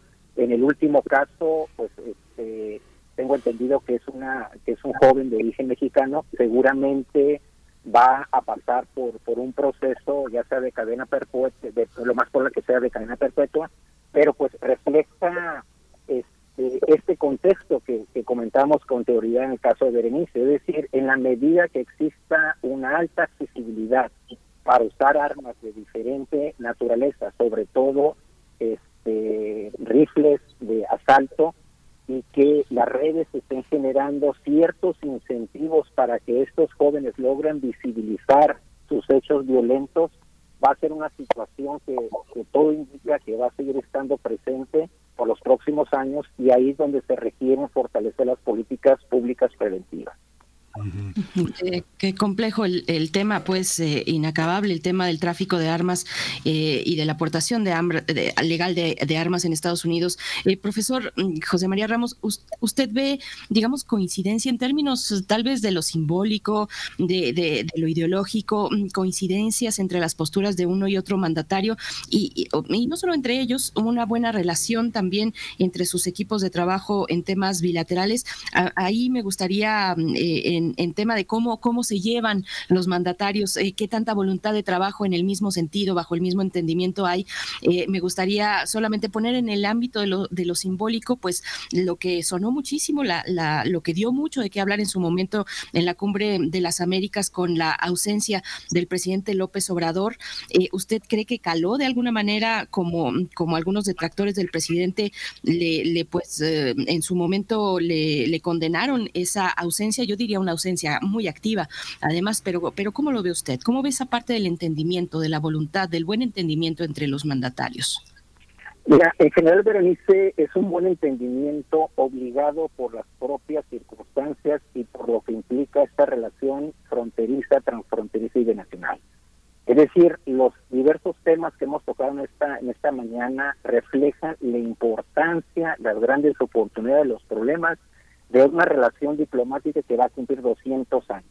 Es una relación en donde han existido espacios de cooperación, de coordinación, pero también de tensiones y de conflictos. Pero Estados Unidos fue, es y seguirá siendo una gran área de oportunidad para nuestros migrantes, para nuestras eh, poblaciones que están siendo desplazadas. Simplemente el dato de que México es el segundo receptor a nivel internacional de remesas procedentes de Estados Unidos, con cerca de 54 mil millones de dólares el año pasado. Desde ese punto de vista, la migración es un tema central, es un tema que está obligando a un mayor acercamiento y colaboración y sobre todo por este contexto crítico que caracteriza a los Estados Unidos. Ese es un primer punto. El otro punto tiene que ver con el hecho de que es tal la, los grandes temas que se abordaron en la cumbre y sobre todo la debilidad coyuntural del presidente Biden, que efectivamente yo creo que sí logró calar de cierta manera que no haya podido asistir el presidente, Desde mi punto de vista, yo creo que esa reunión pudo, pudo haber sido un gran espacio para que a nivel de Estados Unidos y a nivel latinoamericano eh, se hubiera expresado estos grandes temas y sobre todo un tema que lo ha dejado de lado el presidente López Obrador y es en el sentido de tratar de generar una una, una integración latinoamericana propia de lo que de alguna manera construyó el presidente Franklin Delano Roosevelt cuando generó una serie de recursos importantes para fortalecer la vinculación, en este caso, con las Américas. Desde ese punto de vista, este, ese es un área de oportunidad. Este, el entendimiento, bueno, pues yo creo que hay varios varios niveles. La parte la parte diplomática creo que es relevante. Este, yo creo que Estados Unidos en esta administración, esta nueva administración, ha tratado de, de entender, de ser más tolerante ante la diversidad de temas que hemos que hemos estado aquí planteando. El tema energético, este, incluso lo pudimos apreciar días atrás en la reunión ministerial de las tres ministras de comercio efectuados en Vancouver, en donde el tema de precisamente energético fue el tema que generó críticas de las representantes de Estados Unidos y Canadá. Al final, las diferencias energéticas que seguramente van a aflorar el día de mañana en la reunión empresarial no formaron parte de la, del, del acuerdo final, pero están ahí.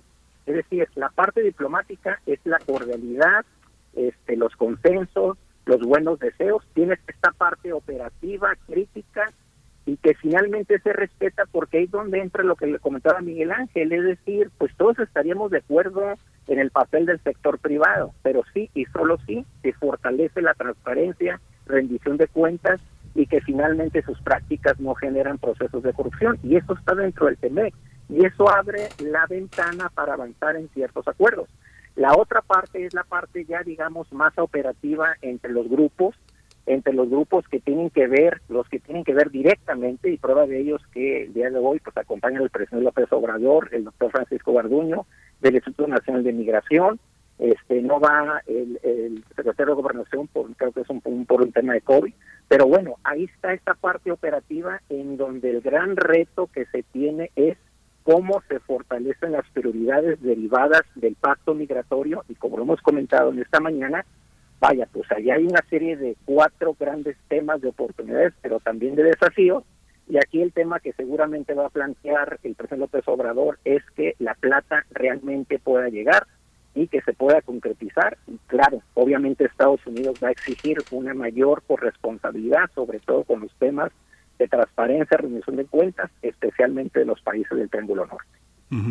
Doctor, hay una parte también que, es inquietante. Hay una, ¿Usted cree que en las relaciones internacionales haya que replantear el sentido humanitario eh, eh, con el que López Obrador ve eh, gobiernos de fases discordantes con la propia política exterior mexicana?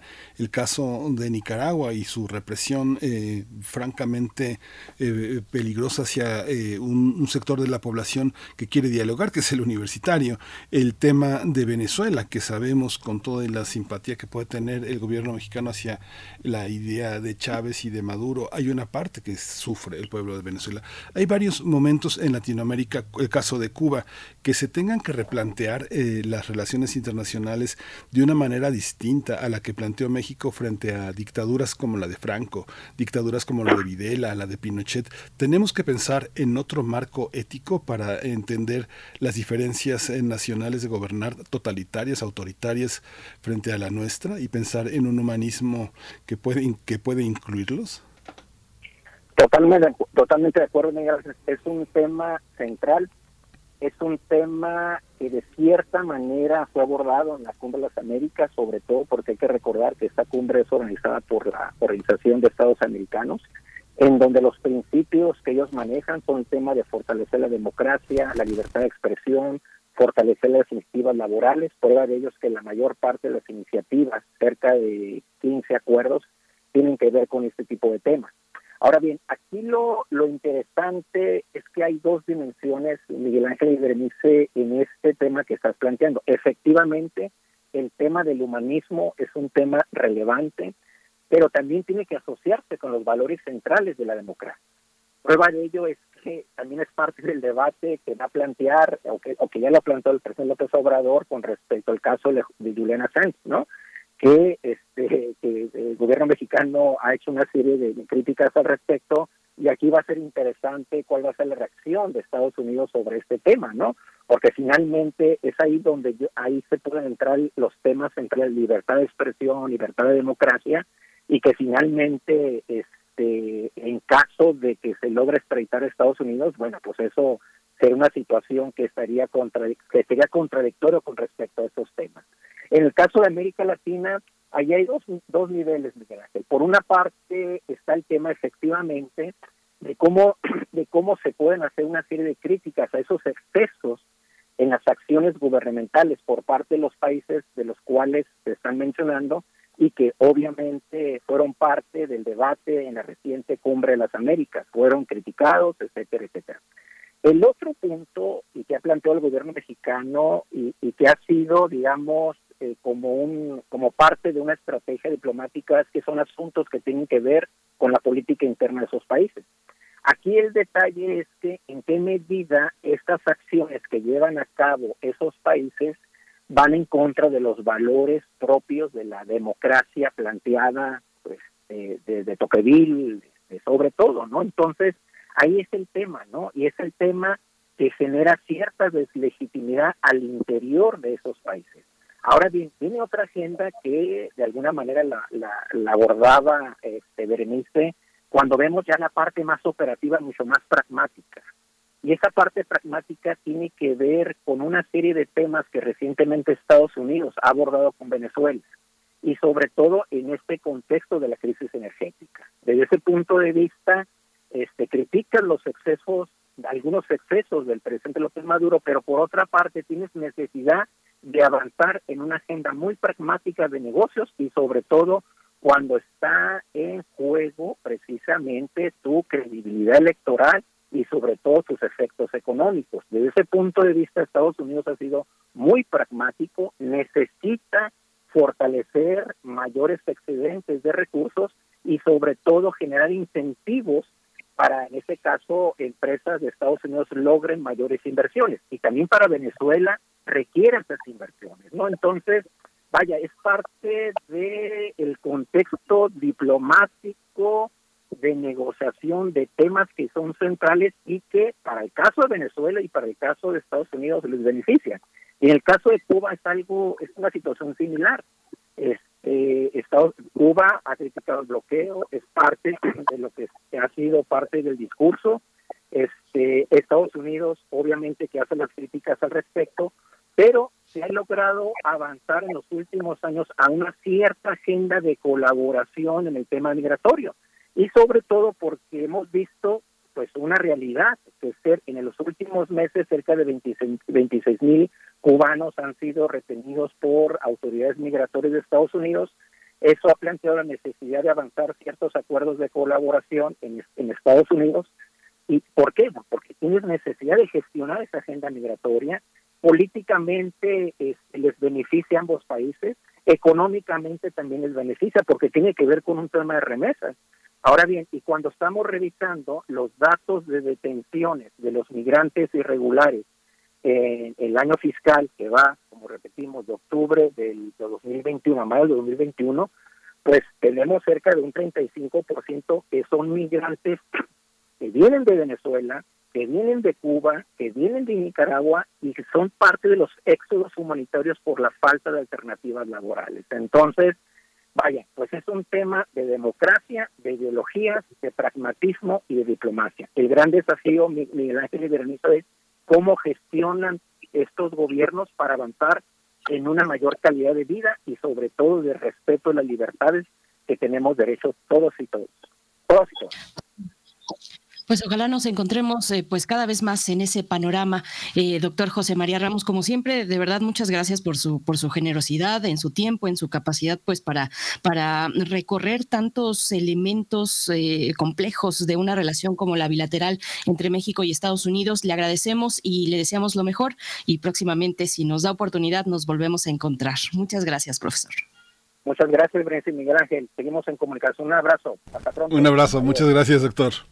Pues nos despedimos ya, nos vamos a ir, nos vamos a despedir con eh, un, rolón. Todos quieren ser Gato Jazz de Caloncho, Estman y Mon Laferte, Berenice. Nos vamos ya. Gracias al equipo y a ustedes por su escucha. Mañana nos volvemos a encontrar, Miguel Ángel. Muchas gracias. Esto fue Primer Movimiento. El mundo desde la universidad. Quieren ya tocar el felino jazz. La música suave queda atrás. Si escucha un buen jazz, no ambiciona uno más, ritmo sabrosón. Ya cuadrillas no hay porque en la actualidad impera el jazz. Hay muchos que son solo burda imitación. Pues solo saben ruido hacer sin coordinación. El jazz se debe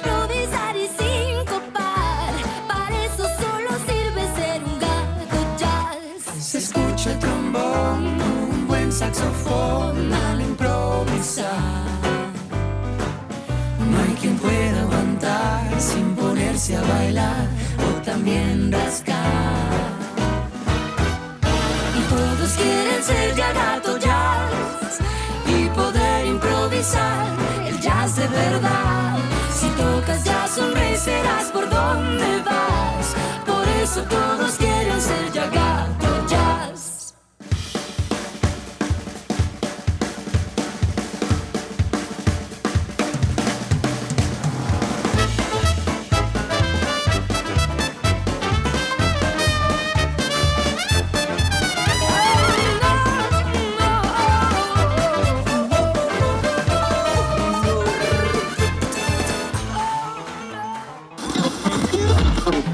Radio UNAM presentó Primer Movimiento.